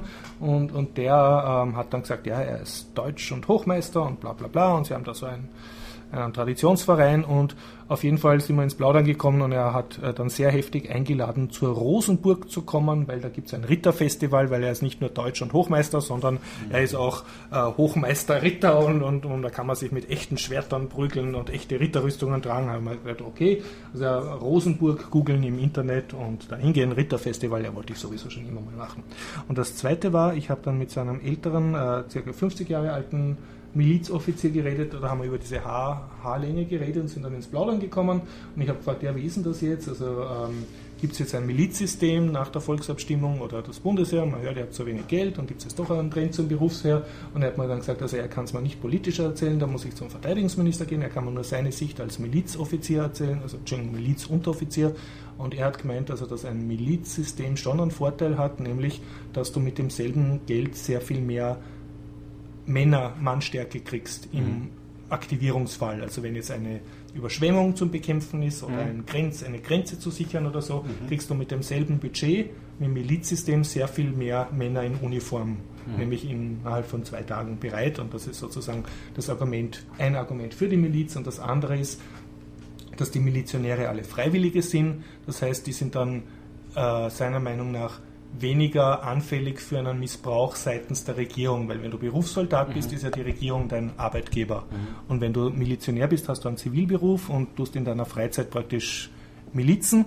Mhm. Und ähm, wenn da jetzt sozusagen die Regierungspartei oder wer halt auch immer das Militär jetzt zum Beispiel für einen politischen Zweck mhm. missbrauchen will, das ist, muss es nicht ein Putsch sein, sondern kann einfach nur eine, dass du einen Parteipark Tag absicherst oder sonst was, dann kann er sagen, na mit mir nicht. Und wie, wie bei der Freiwilligen Feuerwehr. Ne? Also er hat gemeint, das ist demokratiepolitisch äh, besser und das hat, hat, mich dann halt sehr interessiert, haben wir ein bisschen diskutiert und das letzte, was ich mit ihm geredet habe, war dann ähm, über zum Thema Frauen in der Miliz und das war dann sehr lustig. Also äh, was ähm, also die, auch die Miliz nimmt jetzt weibliche Rekruten an und die Miliz ist halt ein gestandener Männerverein. Das war am Anfang ein bisschen schwierig, aber er hat gemeint, inzwischen hat sich das eingespielt und so und sie freuen sich über ihre Frauen, die sie haben und so und das geht jetzt auch. Und dann habe ich gesagt, ja, und warum ist er in der Miliz? Er war jetzt irgendwie 30 Jahre in der Miliz und was war das Beste daran? Er investiert ja sehr viel Zeit, also er kriegt zwar vom Arbeitgeber refundiert, aber trotzdem, du investierst also praktisch mehrere Tage pro Monat und dann gibt es noch freiwillige Mehrarbeit für, für Vereinsfunktionen und so. Und was macht er? Also das sind zwei Sachen. Also das eine ist, du hast sozusagen eine berufliche Alternative. Wenn dir jetzt dein Zivilberuf keinen Spaß mehr macht, mhm. kannst du dich jetzt zum Beispiel in Golan verpflichten oder auf einen Auslandseinsatz des Bundesheeres und bist, weil du halt im Miliz einen höheren Rang mhm. hast, hast jetzt praktisch eine höhere ähm, Refundierung als ein normaler Rekrut, der jetzt keinen Offiziersrang hat. Also das ist sozusagen etwas, was es dir gibt. Und das andere hat er gemeint, ja, es ist die Kameradschaft. Und also das sozusagen, er hat einen guten Grundwehrdienst gehabt und die Kameradschaft war halt so, ist halt so gut, auch die er sich sozusagen durch seine Vereinstätigkeit beim, beim Miliz ja. sozusagen erarbeitet. Und da hat er ein, wirklich ein sehr zitierenswürdiges Zitat gesagt. Er hat gesagt, wissen Sie, ich war dreimal verheiratet, aber die Milizfreunde, die habe ich jetzt immer noch. Kameraden. Ja, und wenn ich dann noch ein Problem habe, der Kamerad, der ist um, wenn ich um zwei in der Früh anrufe, der ist um drei in der Früh bei mir und bei Frauen, wissen Sie. Und das, das, hat mir dann doch sehr zertreten gegeben. Ich gedacht, ja, also da kann man nichts dagegen Gut. sagen. Ne? Äh, Österreich ist das Land der Clubs, Vereine und. Genau, ja. Vereinsleben.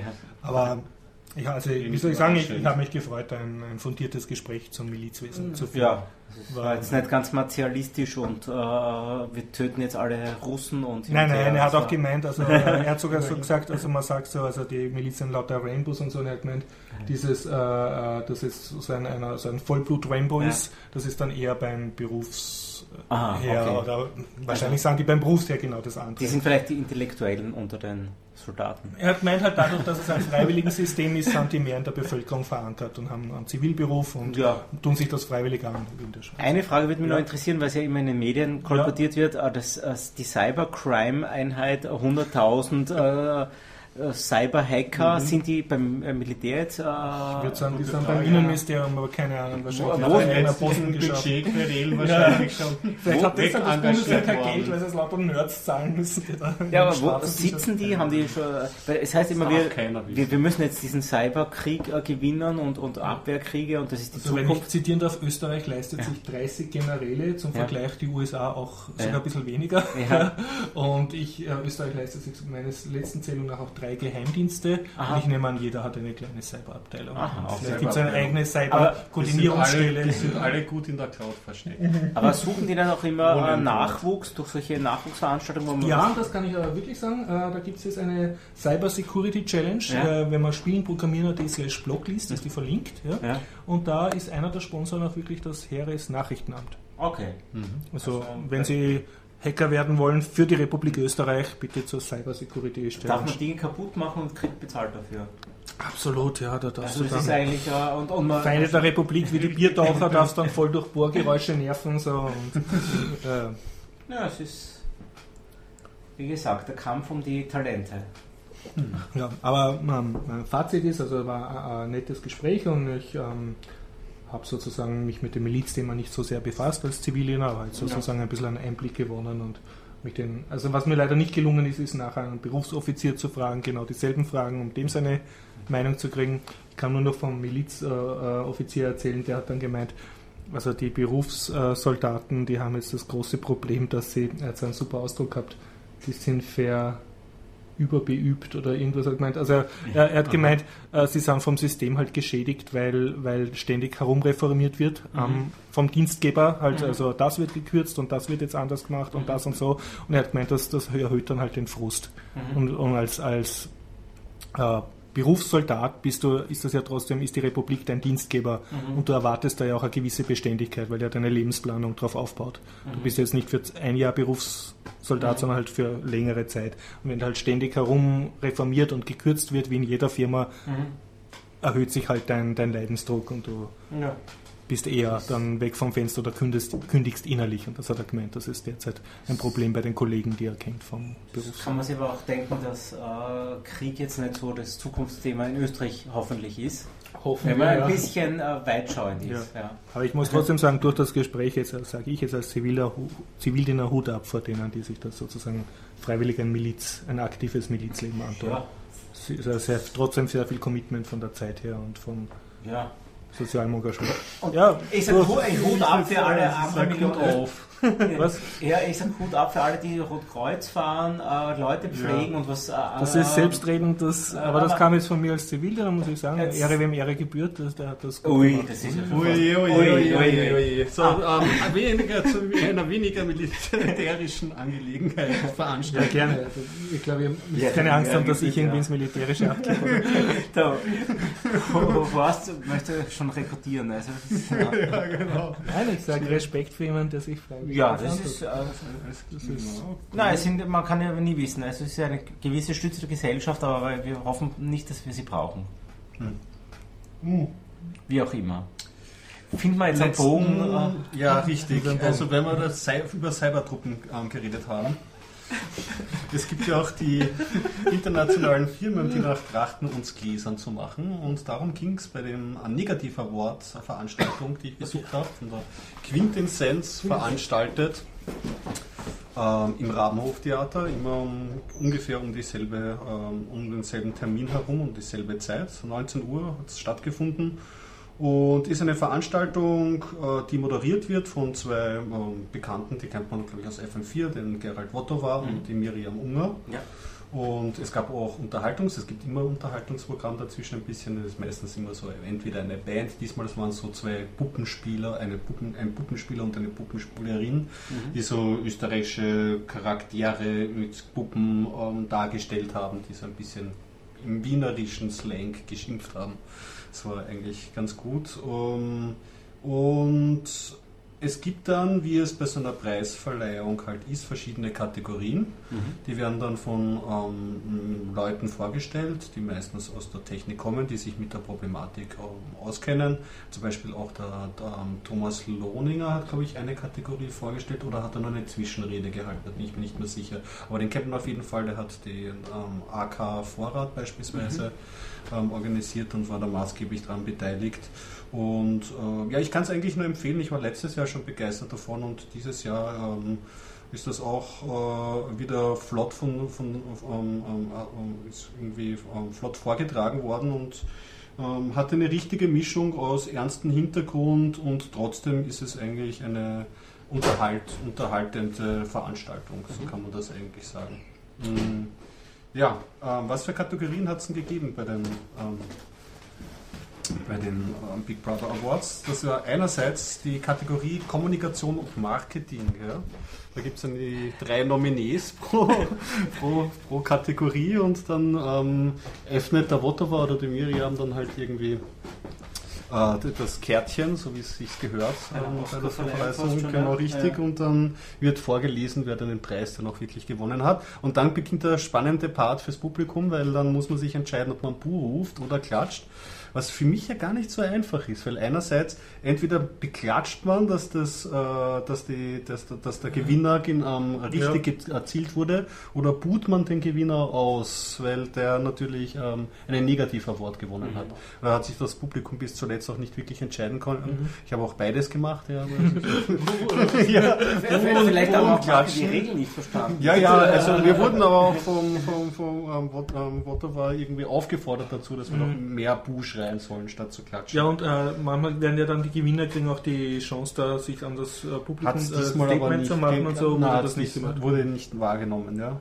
Also zum Beispiel die Kategorie Kommunikation und Marketing ging diesmal ähm, LG Electronics. Die haben mhm. nämlich einen Smart TV rausgebracht. Mhm. Ähm, soweit ist es noch unspektakulär, aber mhm. da wirst du am Anfang beim Einrichten dieses Fernsehers gefragt, ob du auch diese Smart TV Features ähm, nutzen möchtest. Das heißt, da bekommst du so ein kleines Media Center und mhm. kannst ein bisschen YouTube ja. surfen mhm. oder ob du den Smart TV einfach nur als Anzeige nutzen möchtest. Problem ist, wenn du dieses Smart TV aktivierst, dann ähm, werden alle Daten unverschlüsselt an LG Electronics übermittelt. Das heißt, welche Videofiles du angeschaut hast, bis zu welcher Minute und nicht nur, nicht nur die Sachen, die du dir so im Internet anschaust, sondern auch USB-Platten, die du anschließt, wo vielleicht oh, private Filme okay, drauf okay. sind. Sehr das okay. hat man sehr gern. USB-Sticks, Fotos. Ja. Freundlicherweise haben sie eine Funktion eingebaut. Ähm und die Videokamera, die eingebaut ist im Fernsehen, wird auch immer. justiert sich dann immer so. Um zu wissen, ob du anwesend bist vor dem Fernseher. Nur ja, äh, es gibt sogar eine, Sie haben ja ein bisschen, äh, einen Schritt haben Sie noch weiter gedacht. Es gibt eine äh, Funktion, dass man ähm, diese, diese Übertragung, dass man seine Privatsettings ähm, mhm. so einstellt, dass es nicht übertragen wird. Blöd ist, dass diese Einstellung nur gar nichts macht. Es, du wähnst dich da zwar angeschaltet zu haben, aber es werden die Daten noch weiterhin munter an LG übertragen. Aber kommt dann, wenn Sie auf Fleck mit, diese Daten dürfen nicht verwendet werden. ja, naja, es ist, äh, ja genau, es ist eine quasi Fehlinformation, vielleicht fixen sie es ja noch mit diesem Fehler, aber zu Recht verdient, würde ich jetzt mal sagen. Okay, ja. ja. Was haben wir sonst noch in der Kategorie? Uh, ah ja, einmal hat noch gewonnen ähm, ähm, die Universität Salzburg, Aha. interessanterweise. Für? Die hat nämlich beschlossen, ähm, E-Mail und solche Services, die müssten wir doch eigentlich nicht mehr selber machen. Das ist ja auch ziemlich viel Aufwand und stimmt wir auch. nehmen Gmail? Wir nehmen Google und ja. Gmail. Das ist halt irgendwie mit den Google-Richtlinien, die dann allein schon halt ähm, ja. den Geheimhaltungsrichtlinien ähm, ähm, für Dissertationen, Diplomarbeiten und ähm, andere ähm, Sachen, die halt den Ur und deine, dein Studium betreffen. Naja. Aber im Prinzip haben sie damit die eigene IT outgesourced nach Kalifornien. Ja, das also, ist, ich finde von allein von der Arbeitsplatz, weil, weil, weil, schon blöd, weil auch die Gesetze, ne? Die gesetzlichen Regelungen gelten dann in Kalifornien. Von den Gesetzen rede ich gar nicht, aber es ist natürlich, äh, Google versucht ja mhm. in, in dem Hinblick, wenn man wieder mm, positiv ja, denkt, das. Na, dass ja auch äh, Universitäten und der Bildung sagt, wir geben euch das gratis. Wenn man von Guten ausgeht, ist es ja schön, dass man gewisse Dinge outsourced. Also Google ist ja nicht nur so, dass sie nur ja. von Firmen ver, ver, verwenden, äh, nehmen sie Geld, von Universitätseinrichtungen und Scholarship und du kriegst auch, du kannst auch, das kennen die wenigsten, als bedürftige Organisation oder Spendenorganisation mhm, Google AdSense äh, kriegst du, glaube ich, auch Guthaben, um deinen dein Good Cause zu, zu bewerben. Also Google äh, gibt auch Tausende mhm. und Zehntausende von Euro für kleine Firmen äh, oder sage ich Organisationen aus, die sich sonst die einfach sonst nie die Breitenwirkung bekommen mhm. haben würden. Ja. Also ich, das ja. ist natürlich ein sehr, sehr schmaler Grad, wo man dann. Ähm, da muss man halt sensibel vorgehen. Ja. Es ist schwierig. Ich bin ja auch selber Google-Fanboy und auch als, als Einzelunternehmer jetzt profitiere ich zum Beispiel, dass, dass Google diverse Services für Unternehmen auch anbietet und zwar mhm. gratis. Mhm. Also ich benutze jetzt nicht alle davon, aber es ist einfach eine, eine Dienstleistung, die sie ja. bringt. Andererseits sehe ich, dass da gerade bei den Unis jetzt äh, gibt eigentlich schon die Uni Google etwas wo, wo, wir, glaube ich, wo die Uni gar nicht kapiert, was sie der Uni, äh, der, mhm. der Firma gibt. Weil wenn du jetzt einen Student hast, ist das die Phase im Leben, wo eine dauerhafte E-Mail-Adresse oder wo er überhaupt lernt, wahrscheinlich vernünftig mit E-Mail umzugehen. Das sehe ich bei meinen Schülern mit 14, ja. gehst noch nicht vernünftig mit E-Mail um. Und äh, der Student könnte sich jetzt eine GMX-Adresse zulegen oder eine andere, ja, wird er nicht machen. Er hat jetzt normalerweise seine Studenten-E-Mail, was ja auch ein Zeichen ist, ich bin Student. Wenn da jetzt WU Wien steht, 1915 oder so, ist er WU Wien Student und ist dann gezwungen, sich mit 25 oder wann er halt fertig studiert hat, eine dauerhafte zuzulegen. Wenn er sich jetzt mit 20 schon, wann er zum Studieren anfängt, eine Gmail-Adresse zulegt, wird die sein Leben lang bleiben. Das heißt, du tust die Kundenbindung nicht nur fünf Jahre vorverlegen, sondern es ist die einzige E-Mail, die er kennt. Er weiß, er kann sie sein Leben lang behandeln, das, äh, behalten. Und es ist in der kritischen Phase, wo er jetzt sozusagen auch merkt, dass er in seinem täglichen Leben E-Mail braucht, weil er einfach sich um ein Seminar melden muss und so. Und da gibst du sozusagen eine, eine, einen Lifetime-Kunden als Universität Salzburg an Google. Und ich gut bin nicht erkannt. sicher, dass das, äh, dass das äh, ein fairer Handel ist, in die Datenschließung. Äh, gut erkannt, aber nichts Neues. Ich sage nur Jugendkonto das. Jugendkonto ja, mit 14, ja, ja, da gab es noch kein Google. Ich schenke dir ein Konto, du da bist schon Herr für dein eigenes Taschengeld und plötzlich bleibst du dann, äh, ich war immer bei der XY-Dings. Äh, und du wechselst dann auch die, die Wechselhöhe. Ja. Und es hat nie jemand äh, verteufelt, sondern das ist halt so. Ja. Das wird sogar noch als super Service verkauft. Ja, okay, Bei Google ist man halt dann noch kritischer, weil. Auf jeden Fall, ja. Aber wie gesagt, man muss es halt abwägen. Und ich muss auch so sagen, was sind die Alternativen? Selbst gehostete Systeme, die dann auch wieder auf irgendeinen, ich meine, wenn es Open Source ist und super gemacht ist, okay.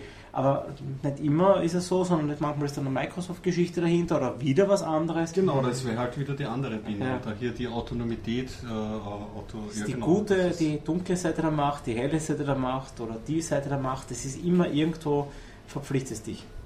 Hm. Aber äh, ja, äh, es gab noch zum Beispiel genau. Kategorien Behörden und Verwaltung. Da gab es nämlich einen Fragebogen, den die Gabriele ähm, Hengisch-Rossek ausgegeben hat, für, glaube ich, ähm, ich bin mir jetzt nicht sicher, wann das Mittelschule oder noch Volksschule, die äh, die Kinder mal befragt hat. ich glaube Volksschule. ähm, die von den Kindern ziemlich genau wissen wollte, ähm, was die zu arbeiten, wie lange die arbeiten, wie oft man in Urlaub fährt, was dann nämlich im Urlaub gemacht wird. Ist ja schon ziemlich ja, ja, erstaunlich, aber ist so. Also unter welchem Zweck? Einfach um da. Um die Erhebung. Leider habe ich, bin ich ja gerade offline. Ich ja? kann die genaue Motivation okay. dessen Frage Was ist die Lieblingspartei deiner Oma? Genau. Aber es, das äh, hat schon. Äh, Welche Bücher lesen deine Eltern? Genau. Äh, und ja, natürlich Facebook, ähm, wie wir schon ah, besprochen ja. haben in der Kategorie Weltverwalter. Der, der Klassiker, okay, immer. Genau. Das wird Facebook jetzt ja. voll zu denken. Generell, man hat ja auch, also auch in den einzelnen Kategorien so Klassiker, der auch letztes Jahr aufgetaucht ist, zum Beispiel der Smart Meter, das sind diese mhm. Energieablösegeräte. Ja, Hier auch wieder, äh, das ist halt wenn man es richtig machen würde mit den richtigen Technologien, sicher ein moderner Schritt, wo man sich auch selber monitoren kann und Energieverbrauch besser protokollieren kann. Sicherlich gut, so wie sie es halt umsetzen, äh, halt eine Katastrophe. Das ist halt so wie Elga, prinzipiell ja. seine Patientenakte ja. zu haben, digital, wo man es von Arzt zu Arzt weitertragen äh, kann und so ein, eine Geschichte deine, deines Gesundheitszustands besteht. Ja. Super.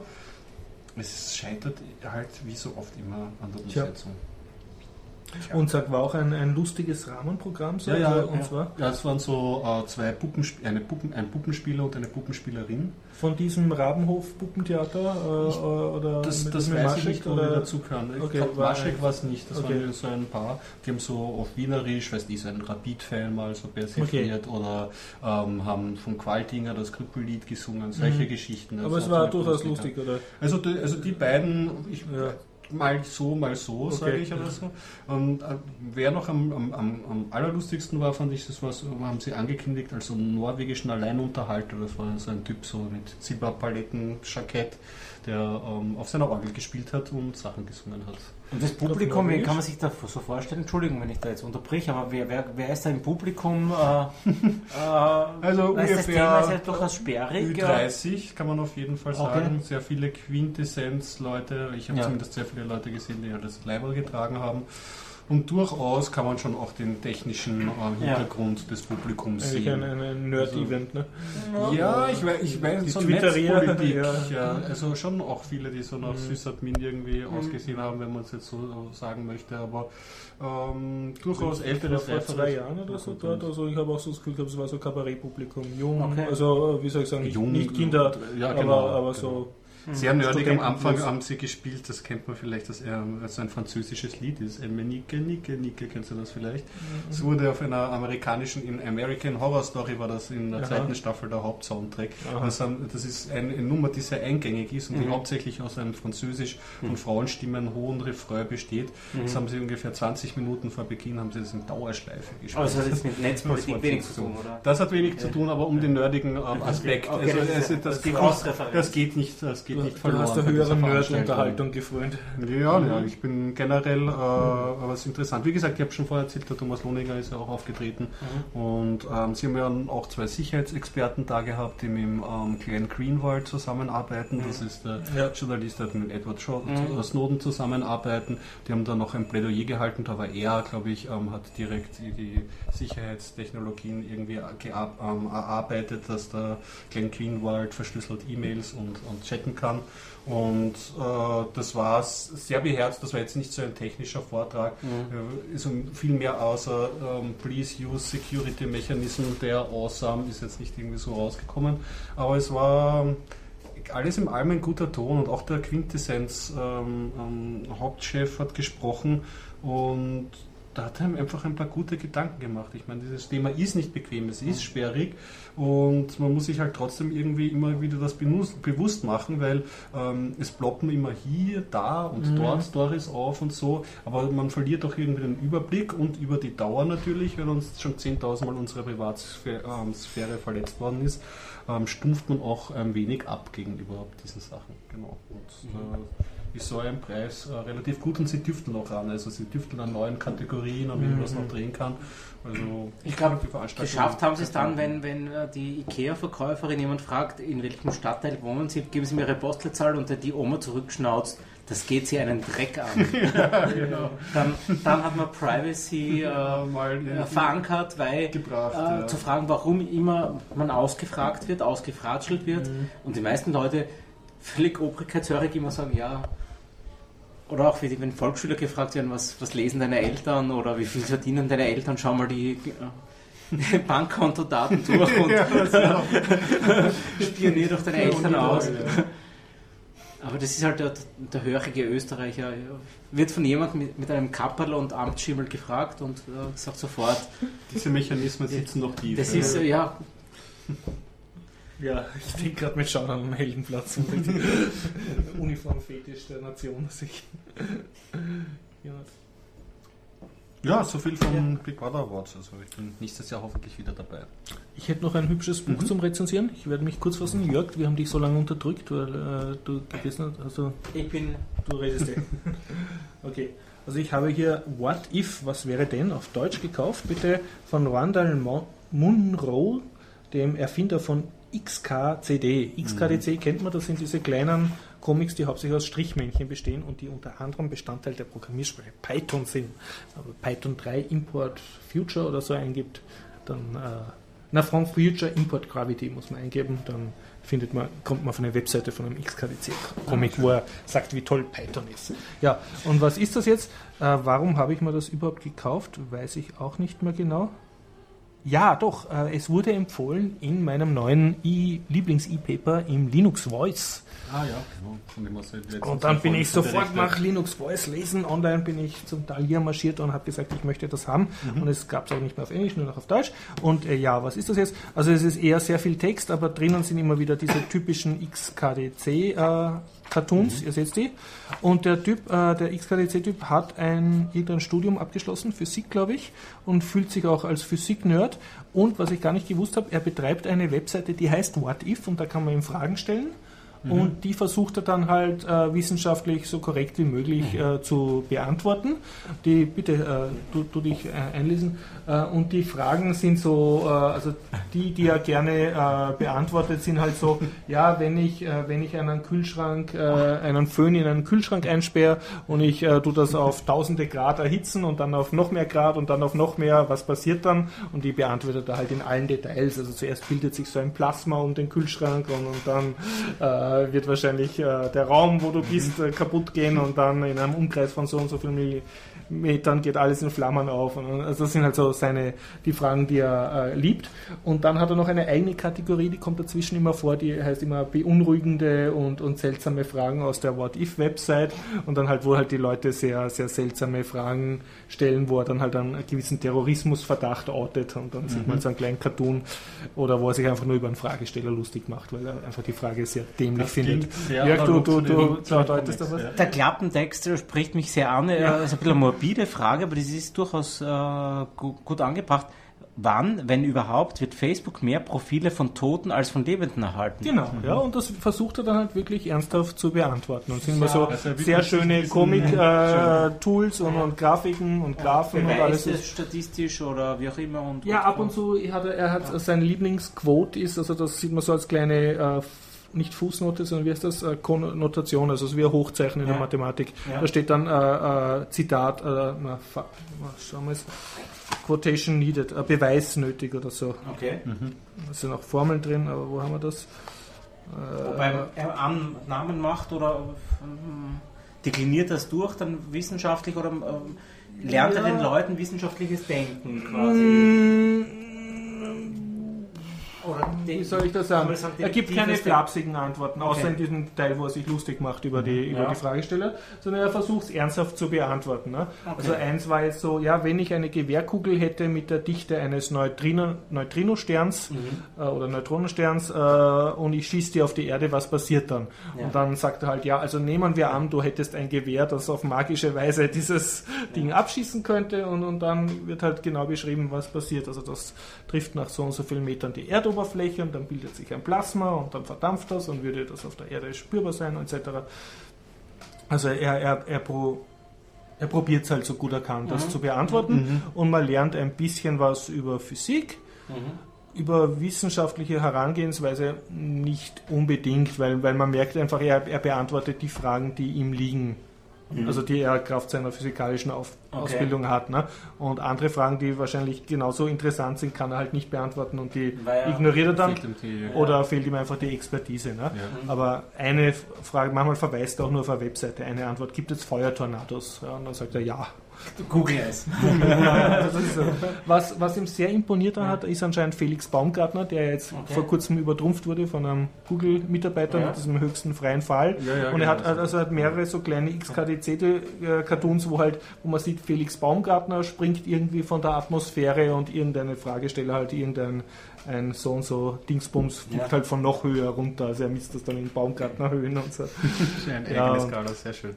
Und das Schöne ist halt durch die Mischung, dass äh, ernst gemeinte Antwort, aber sehr viele lustige Cartoons drin, die das klarer machen. Also mein Lieblingsding ist, äh, könnte ich mit einem Flugzeug auf einer einem anderen Planeten fliegen. Ne? Und dann erklärt er halt ja, also du würdest halt nach so und so vielen Sekunden erfrieren oder am Vakuum zerreißen und so, mhm. aber angenommen, das Flugzeug wäre isoliert und so, es ist eine Cessna und dann macht er halt so für jeden Planeten, äh, wo es sich auszahlen wird, macht er einen kleinen Cartoon ja. und bei der Sonne, also ist praktisch eine senkrechte Linie nach unten, weil das aus der Schwerkraft nicht aushalten will und Saturn ist die Linie so nicht ganz senkrecht, sondern so ein bisschen schräger, weil du halt durch die Winde und so dort verwirbelt wirst. Und ich glaube auf Titan oder auf irgendeinem Mond von so einem Gasriesen könntest du sogar zeitlang herumtrudeln, bevor mhm. du an Sauerstoffmangel abstürzt. Ne? Physikunterricht könnte es durchaus Also ich hätte das gern im, ja. im Physikunterricht gehabt. Physikunterricht. Und Absolut. nur noch für Chemie, Biologie, genau, ja, Deutsch ja. Und, und alle anderen Fächer. Genau, ja. Also ich, ich würde mir, mir, wünschen, dass, dass sowas mehr gemacht wird. Ja, Einfach blöde Fra Fragen so gescheit wie möglich zu beantworten, aber auch so lustig Frage. wie möglich. Nein, Sagt, ähm, äh, du bist ja, liest ja auch so den Webcomic regelmäßig oder? relativ oft. Also, also kommt der Ton Mainstream von, ist er. Ja, genau. Also kommt, kommt der Ton gut rüber irgendwie in diesem beschriebenen Form von. Ja, also man, wo, wobei äh, ich, ich hätte nie gedacht, dass der XKDT-Autor also äh, eine wissenschaftliche. Also ich habe schon gewusst, der ist irgendwie nerdig, aber nicht, äh, nicht gewusst, dass der so, so intensiv Aspekt, ja. äh, Physiker ist. Also das mhm. hätte ich gar nicht mitgekriegt. Ja. Aber ich kann es sehr empfehlen und, und ähm, ja, ich, ich hoffe, irgendein 14-Jähriger, der, der sich wie ich in, in Physik irgendwie nicht, nicht sehr begeistert ist, weil er einen seltsamen Lehrer hat oder das. Buch irgendwie fad ist, der kriegt das in die Finger und liest das und denkt, hoho, das ist eine ganz interessante Fragestellung und da kann man ja was machen. Ne? Also äh, genussvollst natürlich du da erklären, was passiert, wenn ein Blitz in dir einschlägt und, und so, also Sachen, die so einen leicht morbiden Overkill darstellen. Mhm. Völlig unwahrscheinlich sind auch ja. natürlich, aber. Ja, ja. zwischendurch hat schon Geistesblitze. Es gibt diesen einen Klassiker, Comicstrip, den habe ich so gerne wo jemand so wildhämmernd auf der Tastatur ähm, ja. ähm, ähm, ähm äh, vor der Tastatur sitzt und anscheinend seine Freundin so im Hintergrund sagt, naja, wann kommst du endlich zu Bett ähm, ähm, und gehst schlafen? ja. Er sagt, ich kann auch nicht, da hat jemand Unrecht im Internet und beantwortet anscheinend. Ja, muss, muss man, das, das ist glaube ich er selber, ja. War auch nett, äh, fand ich immer sehr gut zum Thema von Standards, äh, ja. weil es irgendwie, es gibt irgendwie ein Problem und es gibt 14 Standards darum rum und dann mhm. sieht man so zwei Techniker sich unterhalten mit so, wir brauchen einen Standard, der alles abdeckt und der für alle da ist und im nächsten Pendel, es gibt 15 Standards für diesen ja. Das sind so schöne Klassiker. Und jetzt nur mal ein, ich habe jetzt wild auf irgendeiner Seite aufgeschlagen, also da ist die Überschrift Sparta und da steht äh, als Fragestellung, in dem Film 300 haben die Krieger Pfeile gegen Himmel geschossen und es sah so aus, als würden sie die Sonne verdunkeln. Ist so etwas möglich und wie viele Pfeile würde man brauchen? Ist ja jetzt, wenn du als Durchschnittskinogänger bist oder mhm. dann denkst du, ja, ja, die Pfeile haben die Sonne verdunkelt. Ne? Mhm. Und da versucht er das, das genau auszurechnen, wie müssen die Leute aufstellen, oh, ja. was für Art von Bogen müssen sie haben, wie müssen sie schießen, damit sich das wenigstens irgendwo ausgeht. Das ist sogar eine wissenschaftliche Formel. Ja, mehrere Versuche, wo es halt immer nicht hier schon in der, in der Mitte schon. Ja, ja. Tritt noch immer nur 1,56 Prozent der Sonne. Und dann macht er auch so, so geile Grafiken, wo du halt immer die Sonne siehst und es genauso hell wie vorher. Ja, die Sonne ist halt nicht wirklich verdunkelt und so. Und, ja. ja. Und da hat er jetzt also, äh, die Lösung ist dann da, also man muss das irgendwie so ganz schlau machen, während die Sonne gerade aufgeht und da untergeht, dass sie in einen ganz flachen Winkel einfällt und dann die Sonne, die Pfeile senkrecht hochschießen, weil er sagt, es war ja nicht ge gefragt, dass die Pfeile auch die Feinde treffen, sondern nur, dass sie die Sonne verdunkeln und dann kannst du praktisch so einen kurzen Pfeilregen vor der Aha. Sonne machen, weil das die Sonne halt ganz klein ist und nicht abstrahlt und dann kannst du wirklich merklich verdunkeln. Also es wäre ja. also Nerdtum. Äh, ja, Nerd, für, wirklich für, abgenerdet. aber, aber ich finde, es ist okay. Es, ja. ist, es ist mhm. lehrreich und, und witzig und das ist ein sehr großes Kompliment, mhm. wenn, du, wenn du das schaffst. Ne? Mhm. Ja, und es ist ein Buch geworden. Also von daher. Es ist ein Buch und vor allem man kriegt sehr viel Lust, die Webseite zu lesen, What If. Also. Mhm. Sehr gut. Ähm, ja, also ich habe, ähm, ich hätte zwar noch diese amerikanischen Zeichentrickserien da, aber ich glaube, die werde ich das nächste Mal Nächstes Mal, okay. Ja. Wenn sie wieder, wenn es wieder heißt. ich genau, ich habe schon mal vor ein paar Folgen über japanische und mein Problem mit japanischen Zeichentrickserien gesprochen. Jetzt kann ich meine Probleme mit amerikanischen. Die sollen auch ihr Fett wegbekommen, da brauche ich dann noch ein bisschen mehr. Du teilst gegen alle aus. Genau, richtig. Jörg, ja. irgendwelche Neuigkeiten aus Graz oder von, von wukonic.com kurz vor der Weltherrschaft? Es ist da, glaube ich, über Graz gibt es nichts Großartiges zu sagen, außer dass vielleicht ich, es ja jetzt eine TEDx-Konferenz gibt, die erstmalig in Graz stattfindet, nachdem die TEDx-Konferenz ja schon in jeder äh, Landeshauptstadt war. Ja. Wann? Im November. Aber wer dort äh, ist und wie und, und was. Du bist nicht Redner. Nein, aber es, es kommt TEDx auch nach Graz und cool, ja. TEDx ist halt für mich auch äh, so ein bisschen Motivationsgeschichte, ab und zu mal äh, bei TEDx reinschauen und sich von neuen Ideen beeinflussen lassen. Die meistens einen kleinen positiven Touch haben, ne? die die meisten, also bis jetzt. Also, ich habe eben das ein bisschen vorgenommen, mhm habe es noch nicht durchgezogen, jeden Tag eigentlich eine TEDx-Geschichte ja, zu, anzuschauen. Immer sehr gute vorm Schlafen gehen. Ja, und du hast immer irgendwie neue Ideen. Also das ist immer. Und du hast vor, auf die TEDx Graz zu gehen? Oder weil das ich bin, bin heute kurz beim, beim ja. E-Mail-Lesen da drüber gestolpert und, und äh, ich glaube, es sind zwei oder drei Speaker, die durchaus wirklich mhm. sehr, ja, sehr renommiert sind. Und, äh, und ist das auf TEDx musst du auch zahlen, eigentlich Eintritt, dass du reinkommst, ne? Du zahlst und ja. TEDx steht ja, X ist ja diese Independent, Independent und die kann ja jeder äh, ja. organisieren. Und, und da gibt es ja auch eigentlich wie Santa Meer, aber mhm. Äh, wie ich das letzte Mal hier in Wien war, die war, war wirklich mhm. äh, legendär. Also du warst auf der TEDx Wien? In Wien, ja. Wien war ich mal, vor ein, zwei Jahren war das mhm. wohl. Und äh, das war echt wirklich von früh bis spät.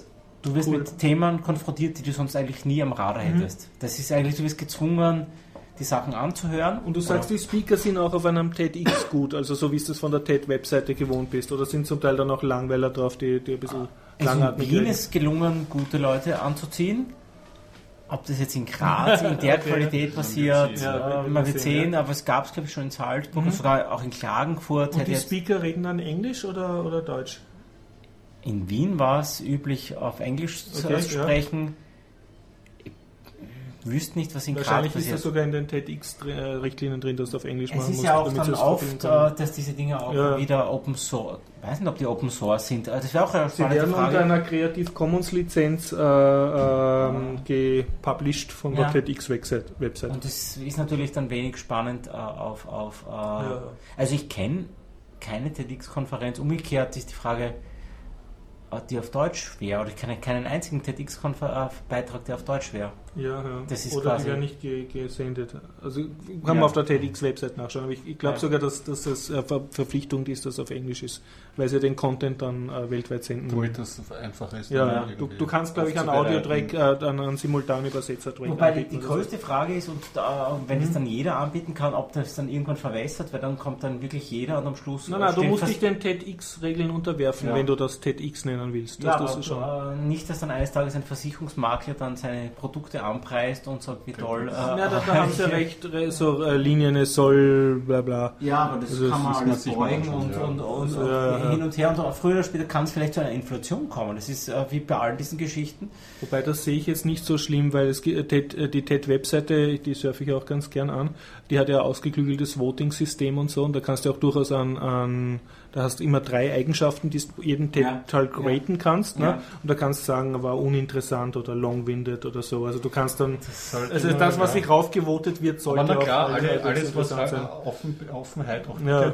Trotz Regeln oder so, mhm. Wird sicherlich dann auch, ähm, kann dann auch na, missbraucht werden. Aber das muss man dann schauen, wie gut das rausgefiltert wird oder nicht. Na. Ich erinnere mich nur an, ich habe mal die Story mitbekommen, dass jemand den Käsekreiner ähm, Wikipedia-Artikel ähm, editiert hat, weil da jemand reingeschrieben hat, er wäre nach einem sozialistischen österreichischen ähm, Politiker benannt worden, dieser Käsekreiner.